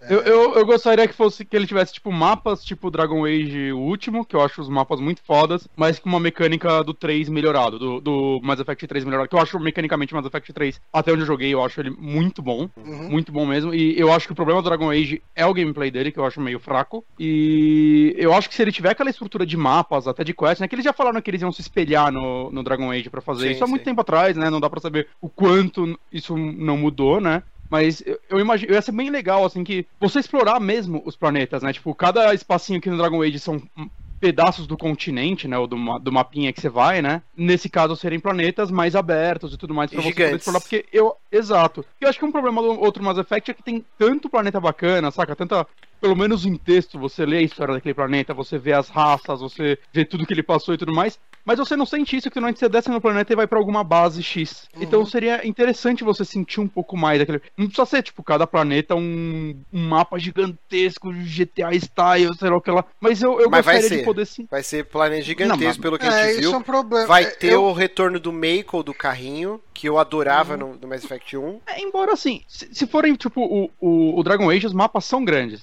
São. Se forem do tamanho dele ou até um pouco maior, eu não vejo problema, saca? Sim, Porque sim. eu não me senti entediado na exploração do, do Dragon Age. Em nenhum momento, eu saca? Eu gostei muito de... eu, eu dropei por causa disso. Ah, mas você é o cara é que não gostou de Witcher 3. Você não tem moral. Ah, pra puta que pariu. Ah, não, eu, mas eu acho que Mass Effect, pelo que eu falei... cara é, do Johnny. É um...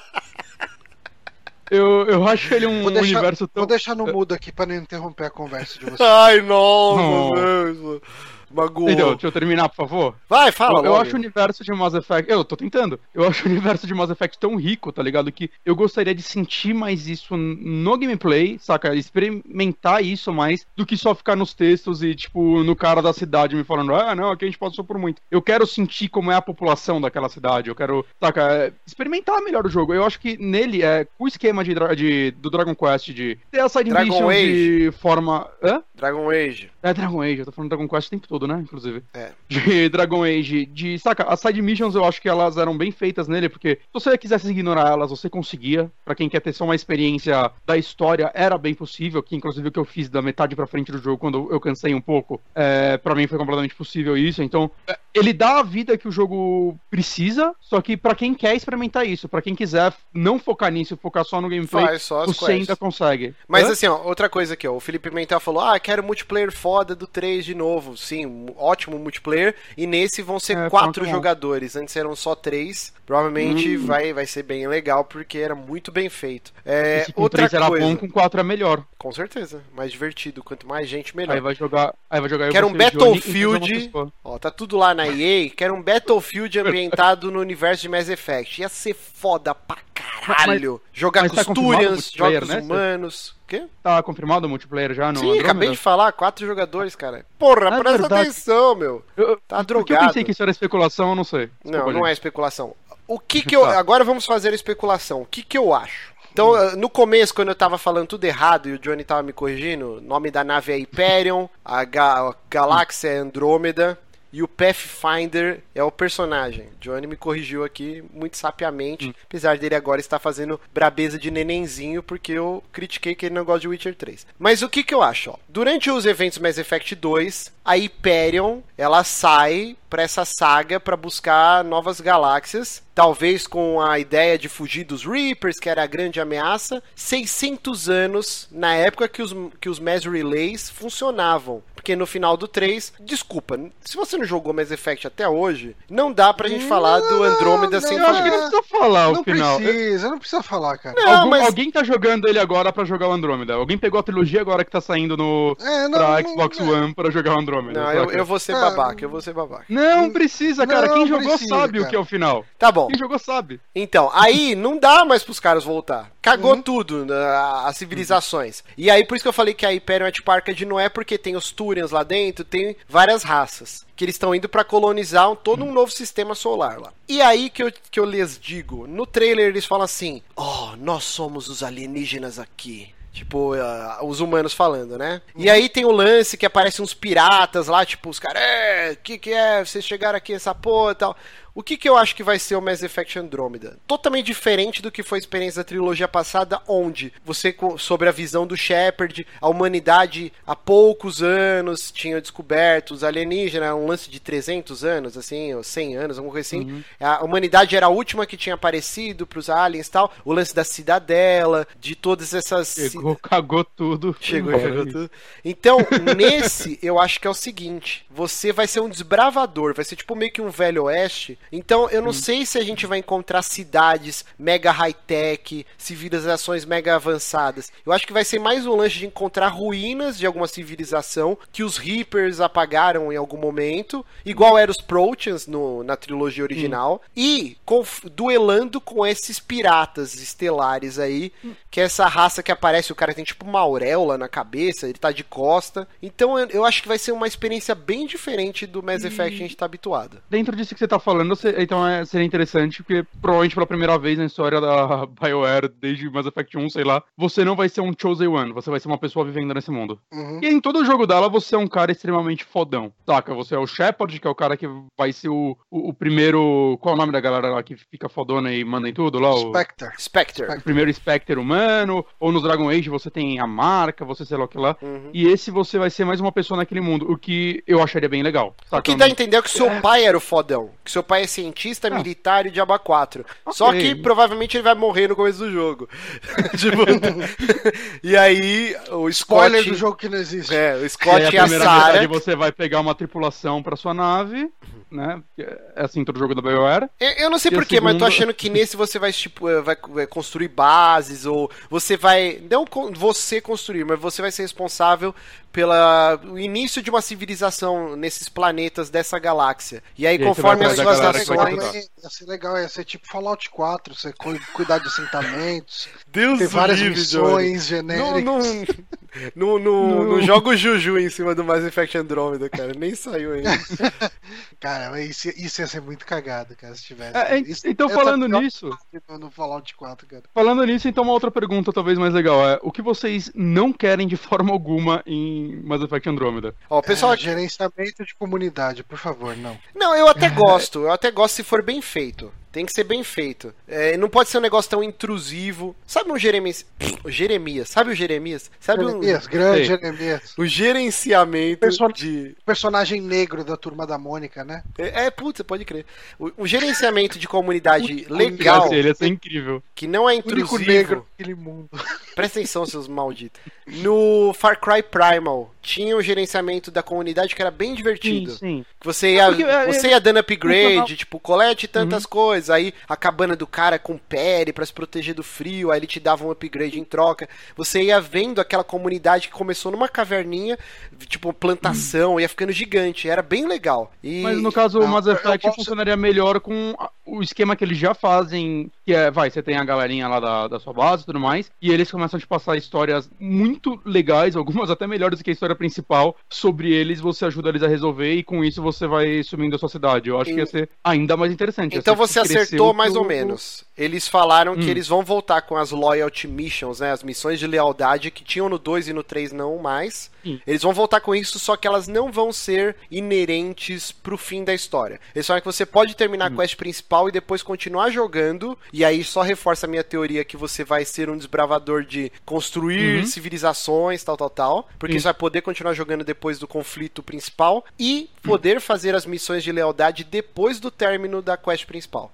Então. É, ok. É, é, o que eu falei no lance de, tipo, side mission, se você quiser focar na história, você foca. Uhum. É, eu, eu, eu, como gosto de entrar no mundinho, com certeza vou querer fazer antes, porque eu quero ser amigo dessas pessoas, que pra mim sempre foi a melhor parte dos jogos da Bioware. Seja Mass Effect, Vocês seja acham- Dragon Age. O que vocês acham do gerenciamento da Mother Base no, no XCOM, Metal Gear é- 5? eu... Ah, pensei que era do XCOM. com. Do Bom, XCOM eu, acho nem vou legal, do falar Metal porque Gear 5 eu acho uma bosta. é uma bosta, é uma bosta. Eu não gosto mesmo, assim. eu É, acho- essencial- essencialmente você só contrata os caras, né? E os caras É. faz tudo lá sozinho. É, Aí você tem aquela base de 28 quilômetros quadrados, Sem nada, na- sem nada. com um único quarto que você entra eventualmente e encontra uma coisa. Só um. É uma, é uma bosta. Mas Então, não vamos falar desse é. jogo, né? Não vamos falar, né? Já falamos tanto. Mas voltando a Mass A gente tá falando de gerenciamento. Tá, pode dar exemplo também. Então, Nossa, o Johnny tá muito triste. Porra, Calma, mano. Caralho, velho.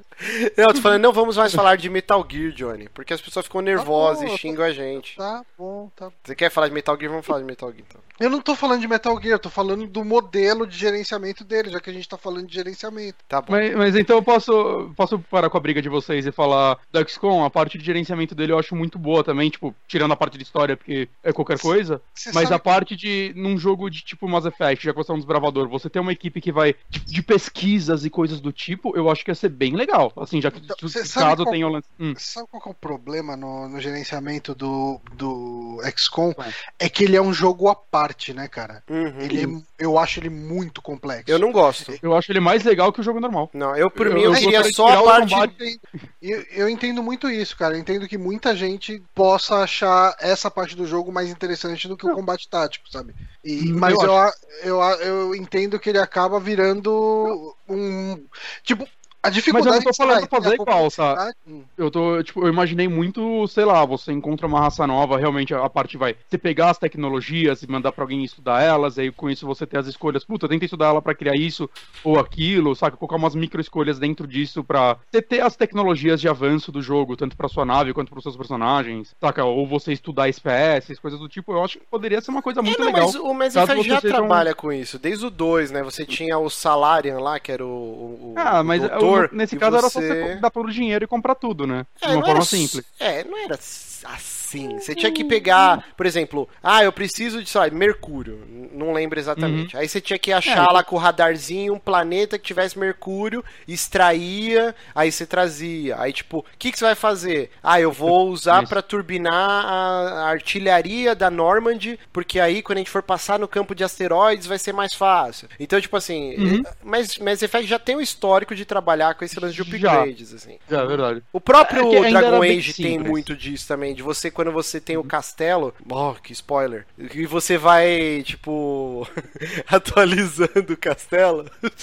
O Johnny acha que tudo é pra ele. Vai tomar no cu, Johnny. Eu não tô falando pra, pra você. Eu não Você tô tá- falando, Você cara. tá eu com tô essa quieto. carinha aí. Você tá com essa carinha. Tô Brabeza quieto. de nenenzinho, você tá. Não é pra eu tô você. quieto, eu não tô falando nada, velho. Mas então no Dragon Age já tinha isso, que era muito bem, muito legal de você escolher até, tipo, a tapeçaria do forte, né? Do tapete. Do, a, tape, a tapeçaria do tapete. Do Eu- castelo. É, no Mass Effect você fazia isso no quarto do Shepard, né? Você comprava os peixinhos e tal. É- Era Uhum. bem simples, mas eu sempre comprava tudo. Eu ia na loja, tinha um peixinho novo, um, sei lá, uma miniatura, eu comprava. Eu comprava também. Eu gostava de entrar na loja e, Eu sou o comandante Shepard e você está. Não sei o quê. Era muito legal. Será que nesse vai dar pra Desconto. socar a cara de uma repórter? Tomara, o melhor simulador de Ah. socar repórter da É história. muito bom, cara, você poder bater em mulher. Ainda mais em repórter. Ah, sim, cara. É na Jessica Chobot, aquela linda. Puta, pode crer. Mas, Johnny, eu quero ver você. Hum. Você que Ah, está agora aí. quer me ouvir. Agora eu quero te ouvir. Você está aí todo brabeza de nenenzinho. O que, que você quer ver no Mass Effect Andromeda? E não quer ver também. Acho, Cara, eu, eu, assim, eu gostei do tom do trailer, de verdade. Eu gostei. Eu, eu gostei dele ser um lance diferente do que a gente viu. Eu não sei o quanto de diplomacia vai entrar nesse Mass Effect. Porque assim. ah, o, Mass Effect ele é muito aclamado por esse lance do contato com as raças e não sei o que, mas eu sinto que em algumas vezes ele não fazia isso de um jeito tão legal. Eu sinto que poderia ser melhor, sabe? Tipo, eu sinto que em matéria de, diplo, de, diplomacia, o, eu gosto muito mais de Fallout 3 e New Vegas do que de Mass uhum. Effect.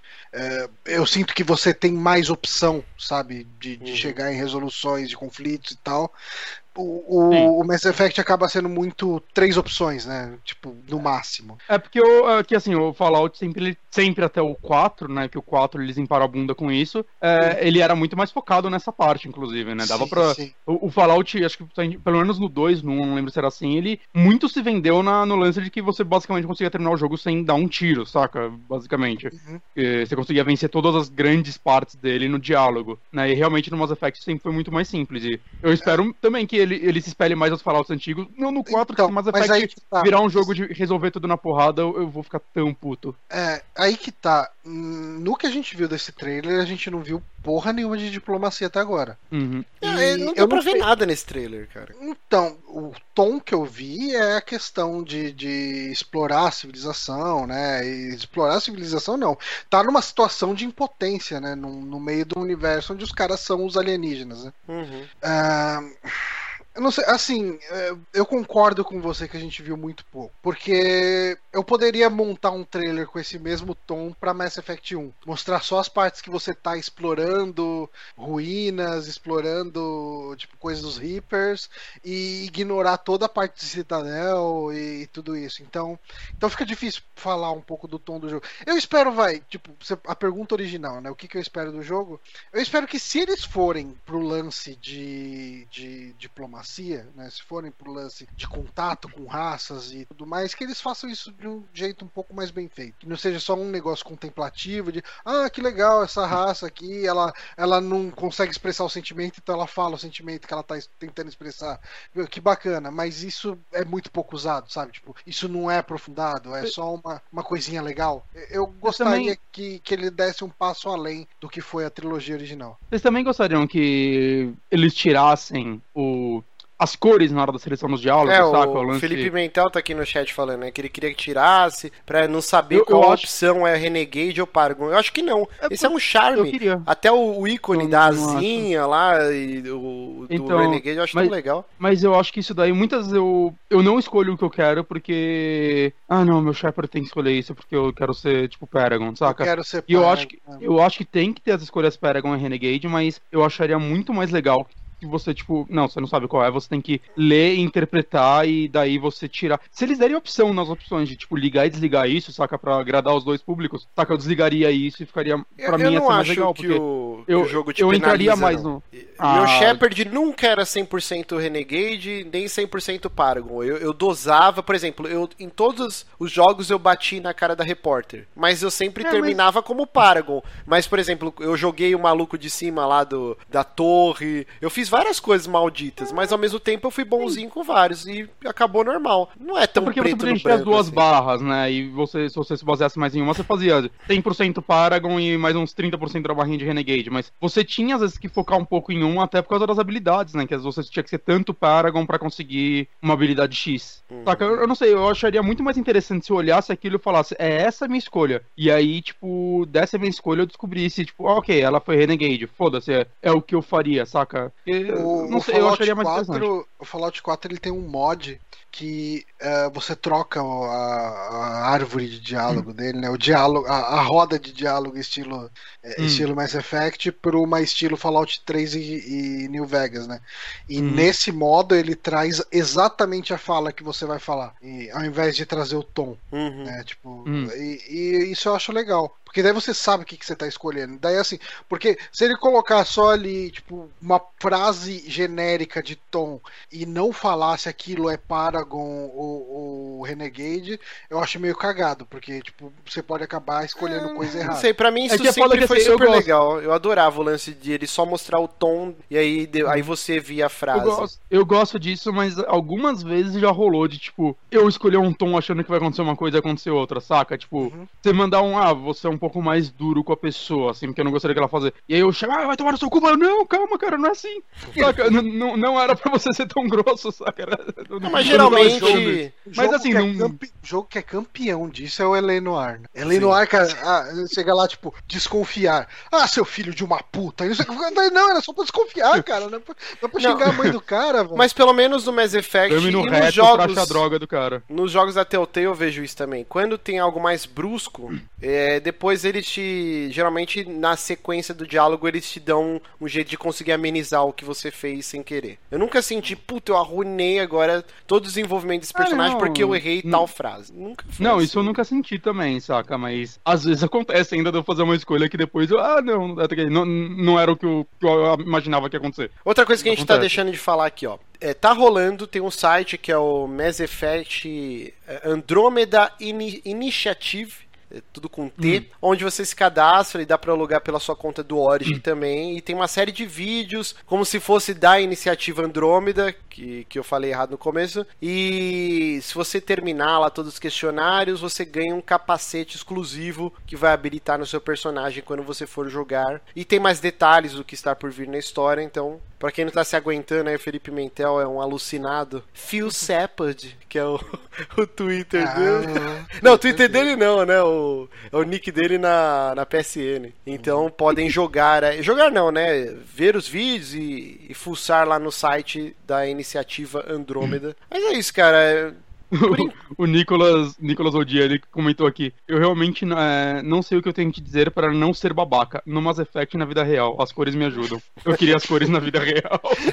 Todo mundo queria as cores na vida e real. O, né? E o, o Victor, ele comentou aqui. Eu queria, eu queria poder escolher a raça do personagem principal. Eu, eu, não, eu não sei, eu já. Quando eu joguei a primeira vez Mass Effect, eu pensava isso e tal, mas pelo menos na trilogia clássica eu não acho que isso encaixaria, porque é toda a história de um ser humano, saca? sim, sim. Se eles tirassem isso, ia ser a história ia ter que provavelmente ser mais genérica para agradar, para poder se enquadrar em qualquer raça, né? No novo, é. eu já não sei como isso vai acontecer, mas é, não me incomoda, assim, eu não, não tenho, tipo, a vontade de jogar com outras raças em Mass Effect. Não, até entendo. Eu acho que ele, ele é muito. Mas, assim, mas eu, eu, acho que o Mass Effect é muito sobre a humanidade no espaço, saca? Sim, é muito esse ponto de vista. É, ia ter que ser um roteiro diferente para se enquadrar a isso. Sim, e sim. se for para escolher um roteiro mais genérico ou o que eles entregam sempre, eu prefiro o que eles conseguem fazer, a qualidade que eles conseguem fazer focado em uma coisa. E para jogar com outras raças, desde o 3 você tem o multiplayer, que aí você consegue jogar com Turian, ah, com, com Asari, o cacete A4, né? Mas realmente, uhum. eu concordo com o que você falou. Mass Effect, para mim, desde a sua concepção, é a visão da humanidade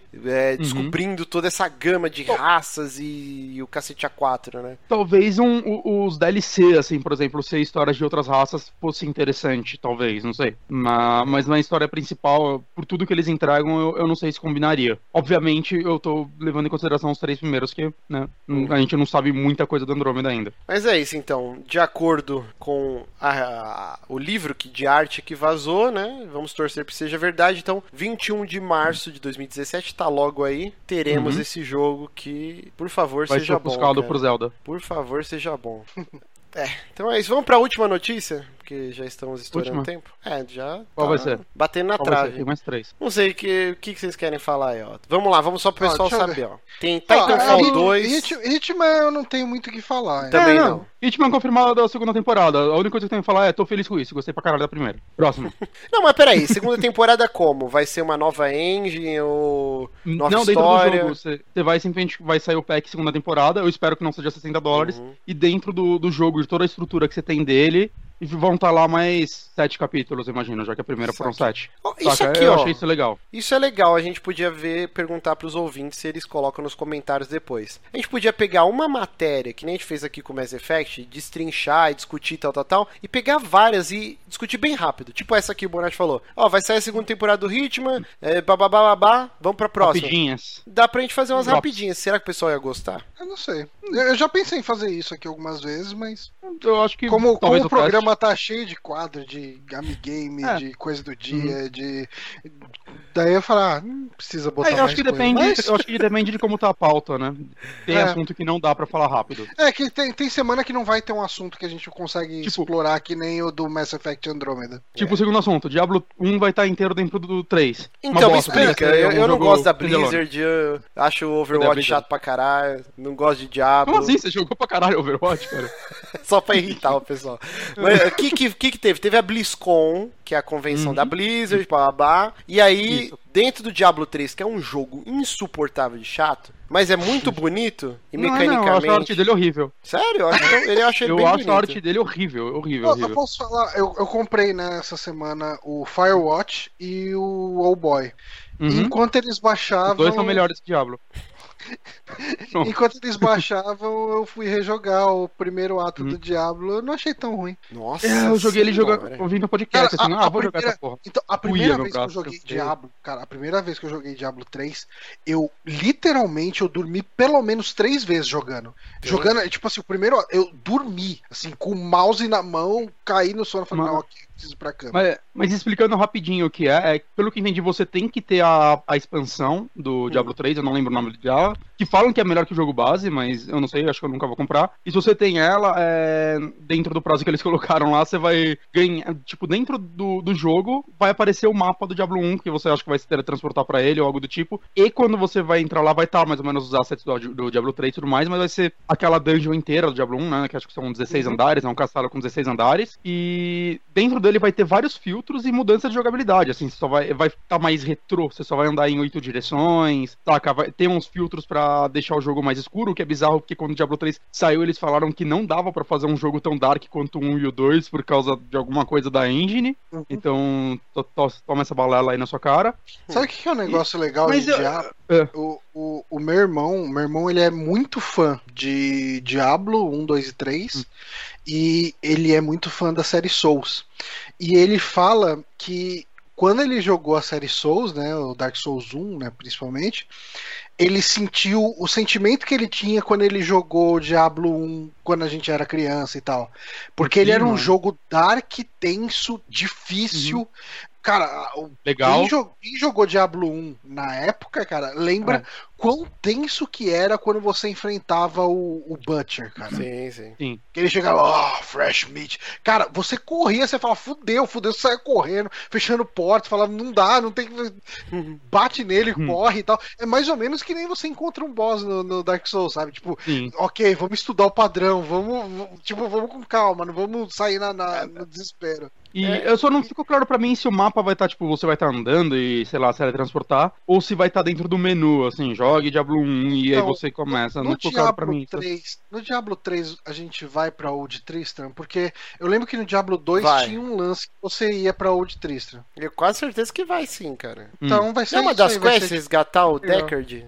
Deckard quem? Você vai lá, tá tudo, tudo ah, queimado. Pô, eu é, joguei essa porra quando saiu, eu não lembro, mas jogo chato. Não lembro. Mas assim, é, eu acho, sei lá, cara, parece que eles estão fazendo isso pra ajudar a vender um pouco mais de Diablo 3 ou dar mais relevância pra ele, porque eu acho que se eles lançassem isso como um Diablo, um remaster, remake, eu ficaria muito mais empolgado, saca? Eu provavelmente até compraria. É, o, o que é foda é que essa porra do, do Reaper of Souls é caro pra cacete e nunca baixa de preço. Sim. Tipo, eu, eu até, tipo, eu até voltei a jogar. Quando eu recebi essa notícia aí do, do Diablo hum. 1 voltar, eu fiquei curioso, porque eu gostei uhum. muito do Diablo 1. E Sim, só, que eu, é, só que eu não tenho Reaper of Souls. E, eu também não. Tipo, e eu não quero comprar. É, exato. Eu, eu até compraria ele se eu achasse tipo, uma promo de 30 contas, assim, só a expansão. Uhum. Mas, cara, tipo, pagar 60 pau numa expansão de um jogo que eu não tive saco para terminar é meio foda, sabe? Tipo, Diablo 2, Diablo 2 é bom, cara. Diablo 2 é legal. Eu gostei. É bom. Diablo 2 eu joguei pra caralho, cara. Porra. Eu joguei mais um, porque meu PC na época não rodava o 2. Não, o 2 era legal, jogar multiplayer, um. era muito foda. Sim, sim. As classes. E, e, vai ter o. Vai ter o Necromancer agora também, que era algo que eu queria hum. muito quando saiu o 3, que era a minha classe favorita no 2. Né? Vai ter, ele vai sair, não sei se vai ser um. Vai ser um DLC, acho, um patchzinho, não sei se vai ser pago ou não. Vai ter ele aí aí, legal, mas vai estar naquele design de Diablo 3 que não me agrada.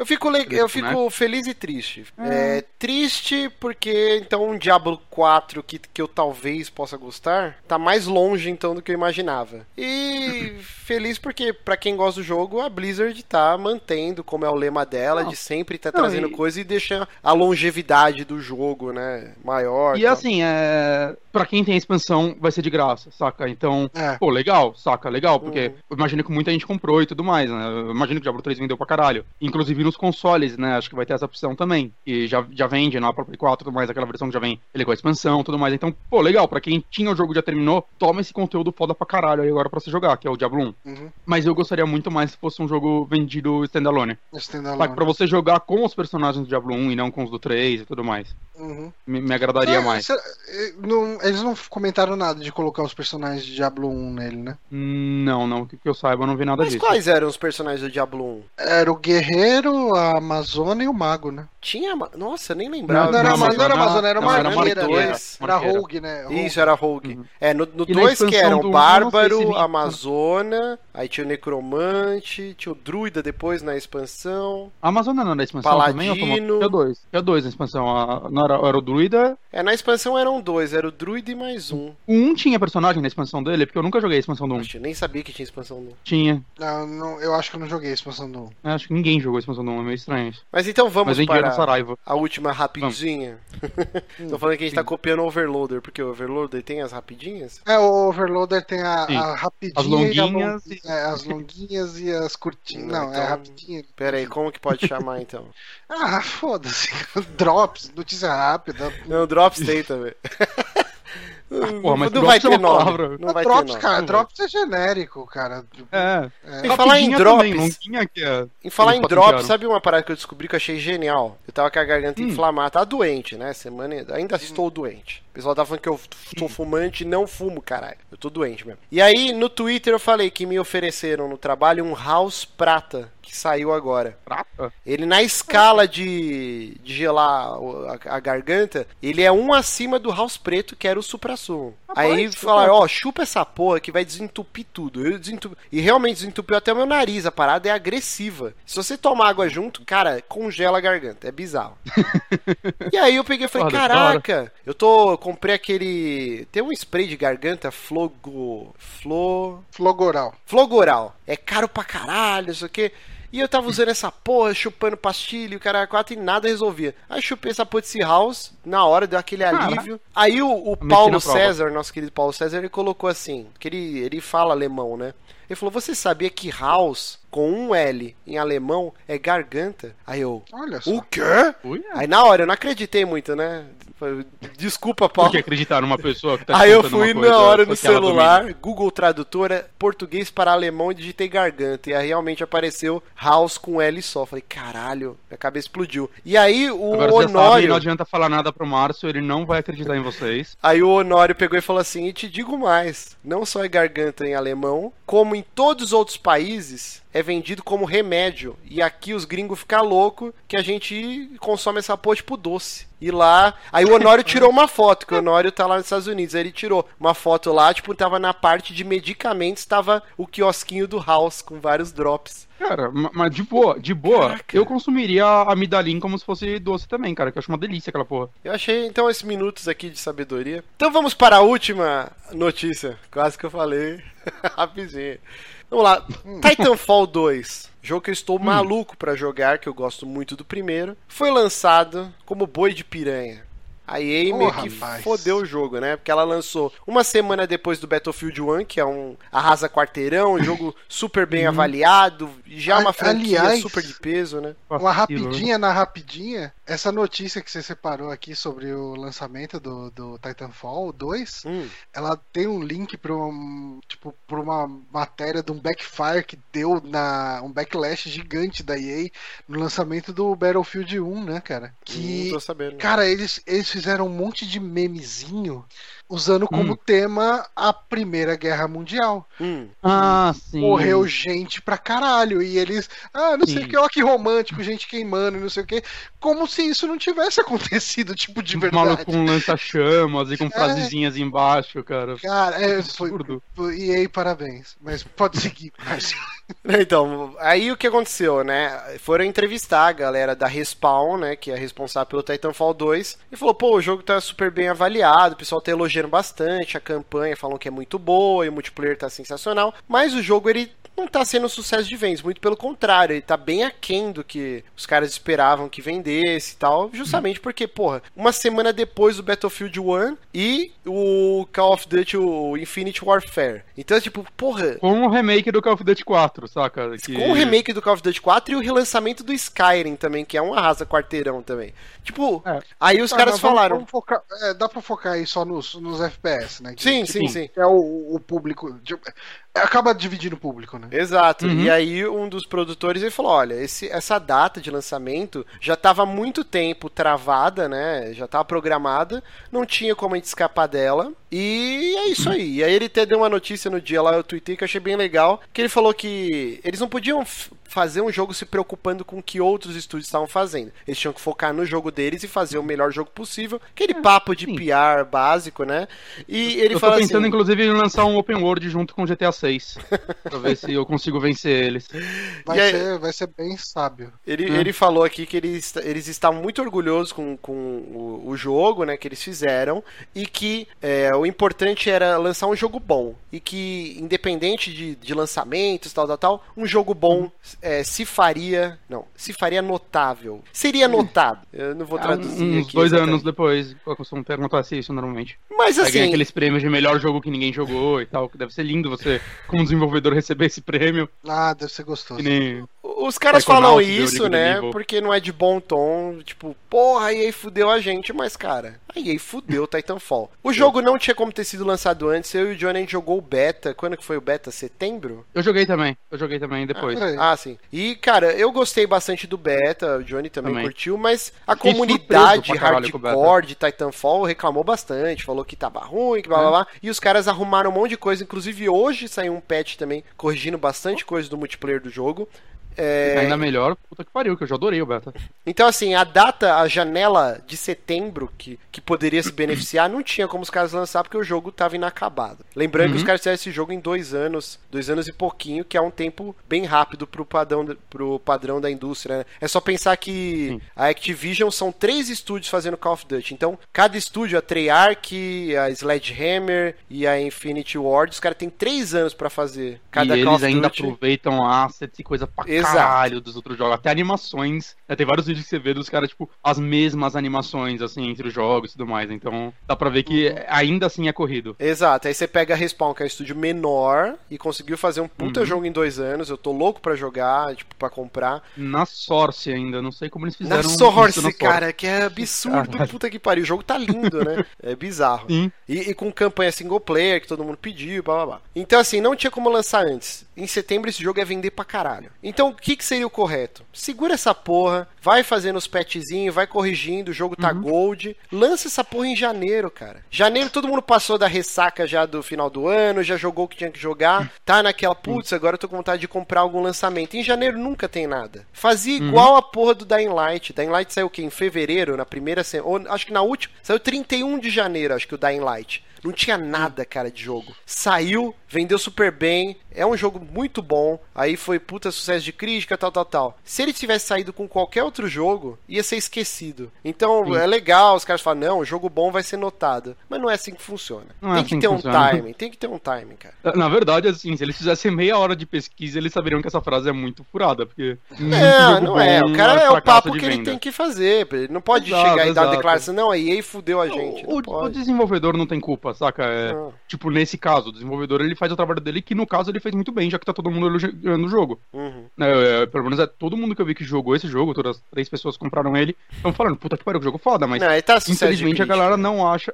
não, tô exagero. Mas infelizmente, tipo, eu tô vendo muita gente reclamar que é difícil achar partida multiplayer, tem modos de jogo que você não consegue jogar online, uhum. saca? Existem modos que vai estar tá basicamente todo mundo lá e tudo mais, que acontece normalmente com os jogos, mas no caso desse, ainda mais no lançamento, tá acontecendo muito rápido. Eu mesmo, assim, eu, eu olho para esse jogo, eu queria comprar ele, eu vou esperar, cara, porque ele claramente o preço dele vai despencar muito rápido, assim como foi o Battlefront. A diferença é que esse jogo, mesmo quando despencar o preço, eu vou ter um motivo pra comprar ele, porque todo mundo fala que a campanha dele é muito legal. Então, mesmo se eu comprar só pra isso, eu sinto que eu vou aproveitar ele. E aí que tá um lance, ó. E aí começa outro, outra ramificação da notícia. O perfil no Twitter do Titanfall, arroba Titanfall Game, colocou dois dias antes do jogo ser lançado, né? Uma foto lá, dois dias, e eles colocaram a seguinte frase: é, Vocês se lembram quando você comprava um jogo e tinha tudo com ele? É a, a outra, mais uma razão para que Titanfall 2 é diferente. Não teremos Season Pass. E aí é bizarro os caras lan lançar é, isso. Você tá porque... tá atacando quem? Você tá atacando Call of Duty ou Battlefield com isso? Battlefield, que só de Season Pass é 40 e poucos dólares, quase o preço de um jogo sim, cheio sim, de novo. Sim, e, e, aí não para por aí, né? Aí eles colocam, tipo, depois, né? Que saiu os reviews, tanto do Modern, do, do Modern Warfare, do Call of Duty novo e do Titanfall. E aí eles colocaram de novo, né? É, um é tipo Mostly Slow and Plodding. Vai, Johnny, liga o, o SAP aí.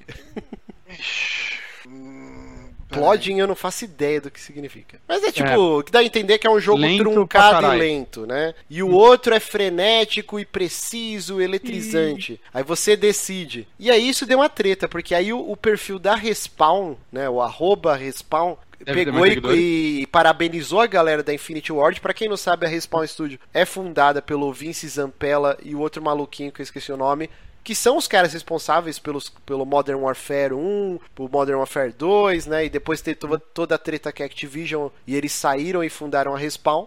E, então Sim. muita gente veio com eles da Infinity Ward, mas também muita gente ficou trabalhando na série. Uhum. E aí eles mandaram um tweet parabenizando o lançamento do, do último Call of Duty, blá, blá, blá, blá. E depois eles mandaram outro tweet falando assim, ó.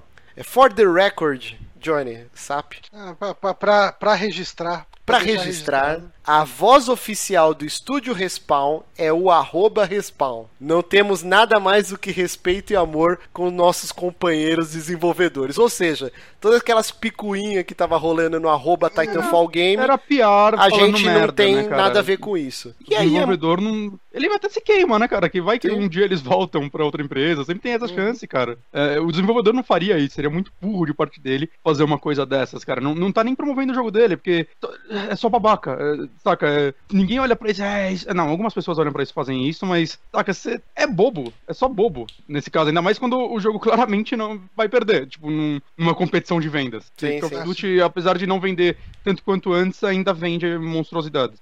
Então fica aí, se vocês querem um jogo sem Season hum. Pass, com campanha single player muito elogiada, parece ser bem hum. legal, e um multiplayer uhum. bem foda, pelo, pelo menos pelo beta, eu, o Johnny e o Bonatti jogamos e adoramos. Uhum. Então fica aí, uhum. cara, pensem bem onde e... gastar seu dinheiro. Acho que vale a pena Titanfall 2 aí, porque é um é meio um jeito de mostrar, né, porra, vamos comprar esse jogo que não vai cara, ter a porra de DLC, Eu acho que assim, se eles ficarem dando se eles ficarem dando atualizações pro jogo, o Overwatch faz, saca, de tempos em tempos com um bom marketing, eu acho que esse jogo ainda consegue vender bem Vai, eles já falaram que todos os mapas vão ser gratuitos e tal. É, então, se, é, se eles ficarem atualizando é só, e marketeando. Mapa, né, uhum. E, e é legal quando cria evento que nem Overwatch, hum, né? Sim, sim, isso é legal mesmo. Isso é, é que aí não dá bacana. pra saber o cacife que eles têm pra ficar um tipo, desse, em né? cima de um jogo só um, dois anos. É, eles já estão trabalhando num jogo. É outra coisa também que é impressionante. Esse jogo foi desenvolvido em dois anos e pouquinho, mas metade do, da equipe lá, não sei como funciona a divisão, tá trabalhando no jogo do Star Wars, hein, cara. Então, tipo assim, cara. a Respawn tá de parabéns, cara. Como eles conseguiram, né? Não é um estúdio grande. Uhum. Os caras estão trabalhando em dois jogos. Ah, e você pega para ver as avaliações do Titanfall 2 aqui, tipo, tem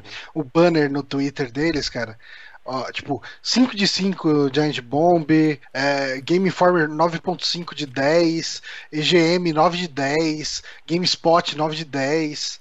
Cara, tipo, Games Radar 4,5 de 5. Uhum. Cara, só notão. Eurogamer 9 de 10. Esse só jogo, notão, velho. Se ele tiver uma boa promoção de Natal, ele vai dar uma bombada, viu? Não, eu pretendo cara, comprar ele, tipo. É, até para ajudar os caras, né? Porque, tipo, dá vontade, porque, pô, é super legal isso daí que os caras estão fazendo, de não ter Season Pass, uhum. não ter DLC paga e tal. Dá vontade de ajudar, tipo, não, vou comprar uhum. o jogo em preço cheio, então, para mostrar, tipo, mostra pra, pro estúdio com a sua carteira, né? Com o seu bolso, é que, o que, que É que eu tô quer. quebrado, mas se eu tivesse que escolher entre os três jogos, eu iria dele, hoje em dia. Uhum. Apesar de eu estar afim de jogar o novo Call of Duty e tudo mais, pelo remake, porque eu tô, eu gosto das campanhas dele, da maioria e tudo mais, e parece estar interessante. Titanfall parece algo ainda fresco, saca? Ele parece uhum. a evolução que Call of Duty ainda não conseguiu ter. Que tá né? copiando, que caras... tentando copiar, né? E não consegue, Estão né? tentando enfiar o jetpack aí já faz um tempinho.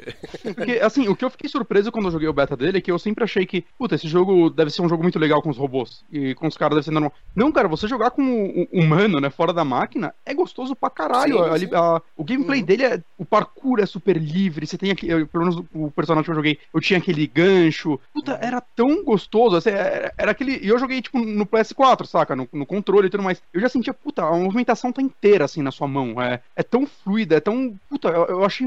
Eu fiquei muito surpreso com isso. Saca? É, é, claramente é uma evolução do que Call of Duty sempre teve uma movimentação muito boa, né? Ele chamou muita atenção por isso no começo, era um jogo rápido e tudo mais, mas você via que eles deram um passo além. Eu, eu achei isso muito legal quando eu joguei ele. Eu, eu, eu iria nele por ser fresco. Por é, eu acho legal o pessoal pensar nova. bastante, né, no que eles querem. Todo mundo reclama todo ano, pô, Call of Duty de novo, Call of Duty de novo, mas sempre essa porra ah, tá. estourando de, uhum. de, vendas, né? Apesar que esse ano parece que talvez não, não claro. bata recorde. Mas assim, é não. triste ver que o, o Titanfall 2, ele até agora, ele vendeu menos do que o lançamento do 1, que era exclusivo de Xbox One, cara. Então, assim, Caralho. esse é multiplataforma e vendeu menos uhum. do que no início da geração, é, base instalada bem menor, mas mesmo assim. Não adianta, cara, eles lançaram muito numa época muito errada, cara. Aí Dois meses depois já mudava tudo. Por isso que é importante acho, né? você votar com a sua carteira e pensar bem no uhum. joguinho que você vai comprar com o seu 13 terceiro. E eu indicaria Titanfall 2. Eu ainda nem comprei, vou comprar essa semana também. Agora é, eu... entrarei de férias. Mas eu vi bastante vídeo dele eu tô pensando seriamente em comprar esse jogo no começo do mês que vem. Uhum. Assim que virar o meu cartão de novo, pegar ele. Você vai pegar pro Play 2, né? Pro Play 4. Não, né? pro Play 2 eu vou. eu vou. É legal, cara. Eu gosto de low poly. É low, low bom, Fazendo o gancho é aqui, ó. O Play 2, que é o low console. Low poly é o novo. low poly é o novo pixel art. Fazendo gancho aqui, o Play 2, que é o jogo mais o console mais vendido da história, saiu hum. o resultado do NPD lá, que é o órgão que fiscaliza, né, é, vendas. Acho que agora eles vão começar a incluir vendas digitais, mas por enquanto é só físico. Mas saiu o ranking dos consoles mais vendidos. Última notícia para encerrar o programa com aquele hamburguinho na chapa. E pelo quarto mês consecutivo, Xbox One S lidera a venda de consoles, deixando o Play 4 para hum. trás. E. Que console você comprou esse mês, Márcio? Play 4 Pro. tô tentando ajudar a Sony, cara. Os caras falam que eu sou cachista, eu tô fazendo a minha parte aí pra ajudar a é Sony. Porque a Sony tá precisando muito de ajuda, né, cara? Coitado. Mas é. Ajuda a Nintendo, porra. Compra um. A Nintendo eu vou ajudar ela quando precisa. ela lançar o Switch. Mas assim, se o Xbox está ganhando pelo quarto mês consecutivo, e parabéns pro Phil Spencer e toda a equipe, estão fazendo um puta uhum. trabalho, cara. A Microsoft dá, deu uma guinada 360 desde o lançamento do Xbox One com as ela deu uma dica 10 anos atrás. 60, ela voltou pro lugar que ela tava? Hã? Ah, isso ah, é verdade ah, também. uma guinada 360 não é uma coisa boa Mas assim, todas as políticas do Dometric, que cagou tudo, foi um lançamento extremamente conturbado e é legal ver que os hum. caras conseguiram num pouquíssimo espaço de tempo, cara, três anos, os caras conseguiram. O Xbox One tá bem pra caralho. Por mais que o Play 4, eu não sei mais agora se tá 2 para 1, né, que nem tava antes. Mas é, é, um console de sucesso também, tipo, vende super bem. Mas o, o, último detalhe é que o Play 4, ele está quase alcançando a vendagem total do Super Nintendo, cara. Super Nintendo é. foi um puta sucesso, vendeu 49 milhões de unidades, se eu não me engano. Uhum. E o Play 4 tá com 46 agora, eu acho. Numa época em que tinha um... o mercado era outro, né? Era outro lembra tudo isso, né? Tipo, videogame era mais para criança e tudo uhum. mais, né? Hoje videogames vendem muito mais do que antigamente. Sim, jogos sim. também. E o Play 4 tá quase batendo então a vendagem do, do Super Nintendo. Dificilmente hum. vai bater o do Play 2, né? Do Play 2 é algo tipo cento e poucos é milhões, assim. É que é o, o, Play 2 ele foi o aparelho de tocar DVD para muita gente, Exato. né? É, eu acho que o DS não bateu o DS. Ah, não, mas aí é, é portátil. A gente tá falando de console de mesa. É, tá. Então, parabéns aí também pro Play 4 que Tá bem, tá bem pra caralho, vai. Mas deixa a Microsoft ah, ganhar um pouquinho. Deixa, deixa ela, ela sentir o gostinho. É bom que... pra concorrência. É, cara, é não tomar uma lavada. A, a, a Microsoft, a Microsoft tá trabalhando bem melhor do que a, que a Sony. Tipo, Sim. Nesse, mas não tem Bloodborne, nesse então. fim de ano... Hã? Não tem Bloodborne, então ainda é pior. É, né? né, né fato, né? Mas esse, esse ano foi um ano não, muito sim. mais. Tipo, quem ter, quem tem só um Xbox One hum. ou só um Play 4, uh, o pessoal do, do Xbox One foi muito mais e... bem servido de jogos, né, exclusivos. E fale o que for, assim, do Play Anywhere, né, que tava todo mundo reclamando, ah, agora não tem mais porque tem um Xbox, porque eu, eu tenho um PC e tudo mais. Eu, eu acho que tem um lado mais positivo nisso, que é, antigamente as salas de multiplayer do Xbox estavam vazias, né, a galera reclamava muito disso, uhum. né, tava todo mundo ou no Play 4 ou no PC, e agora, como o Xbox toma ao PC, né, e o PC toma ao Xbox, pelo menos pelos exclusivos da Microsoft. Crossplay, né? Quem... Hã? É, é exato, crossplay. Quem ah, tava, puta, eu, eu, eu queria... Eu comprei eu queria o Gears 4, eu posso jogar hum. com vocês. Exato. Exato. E quem tava, puta, eu queria comprar um Xbox, mas eu vou pegar o Play 4 para jogar com meus amigos. Agora não, agora ele pode pegar um Xbox que vai ter gente para jogar com ele, saca? Então, eu, se a pessoa não liga para os exclusivos do, do, da Sony e não tem saco de montar um super PC que ainda é maioria, saca? É, as pessoas ainda preferem console em sua maioria, eu acho que a Microsoft tipo, abraçou agora um público que ia ser difícil ela alcançar de outra forma. Eu acho assim, ó, quem reclama do Play Anywhere, ah, morreu Xbox, é um idiota. E eu tô falando isso pra porque eu fui tudo. um idiota também. Porque quando saiu a notícia, eu fiquei puto. Phil Spencer, rasguei a fotinho lá tal. É. E aí depois eu fui absorvendo e eu, nossa, como eu fui um jumento, assim, né? Isso é eu, sensacional. Eu acho, assim, realmente, no nosso caso, caso que a gente tem um PC que vai roda melhor que o Xbox One, não faz muito sentido você ter o Xbox One agora, uhum. porque você pode jogar as mesmas coisas. Não tem, Bonac, pra nossa realidade. Exa Lá fora então, é outros 500. Agora, então, eu, eu, eu, eu, que, eu que tô com uma placa de vídeo de 2010, já faz sentido eu jogar no Xbox One. Sim, sim. E agora você pode jogar com a gente também, né? Porque tava só Sim. você com o Xbox One, já que o Márcio te traiu. Sim. E você tava fudido. E agora você não tá mais fudido, agora você vai jogar os mesmos jogos que a gente se divertindo igual. Pros exclusivos, é claro, o né? O lance é a portabilidade. plataforma depende da, da empresa querer ou não. Por exemplo, aqui no eu, Brasil a nossa realidade é outra. Mas lá fora é normal, cara. Hum. Tem um PC gamer, tem o um console. Você vai viajar, você não vai carregar gabinete, monitor, teclado e mouse. Você vai levar o seu console compactozinho, ainda mais o Xbox One S, que é super pequenininho, eu, joga o seu negócio. Chega em casa, jogar no PC, é o mesmo save, você continua de onde você parou. O lance de você levar o seu catálogo, que é muito difícil. A gente tá aí vendo a Nintendo há anos cobrando o Super Mario aí, você compra todo console novo, tipo. E aí a estratégia da Microsoft. O Scorpio também já foi anunciado duas semanas atrás. O Spence falou: não, vai ter retrocompatibilidade 360, tudo que você comprar vai rodar. Então os caras estão pensando agora no lance de você criar aquele backlog, que aí vai ser o, o, o pulo quando você for comprar um próximo console, você vai pensar: ah, beleza, eu tenho todos esses jogos aqui no Xbox no, no One, e que eu jogo os do 360 que eu tenho também. Aí eu vou pegar o Scorpio, e aí depois, sei lá, o Xbox One, 2, sei lá. Eu vou pegar ele uhum. ou o Play 5? Porque no Play 5 eu não tenho esse catálogo de jogos que eu vou poder rejogar. Então você vai ficando amarrado, entendeu? É tipo no PC, a gente tem Adventure de 1900 e bolinha, como tem o último jogo que saiu. E você pode jogar tudo. Então é, isso é muito bom, cara, esse lance que eles estão fazendo. E a Sony precisa correr atrás dessa porra, cara. Ela precisa. Ela tem que dar um jeito de tentar fazer uma retrocompatibilidade. É, esse lance do PS Now aí, cara, isso vai demorar mais muitos anos ainda para poder vingar sem latência. Uhum. É, ela precisa é, é eu não sei, ir atrás sei daí, o quanto a retrocompatibilidade é usada ainda. Eu não sei o quanto as pessoas realmente se importam com ela. Saca? É, é legal, eu acho que ela não faz mal para ninguém, mas eu não sei o quanto mais ela, ela traz de usuários a um videogame. O que? A retrocompatibilidade?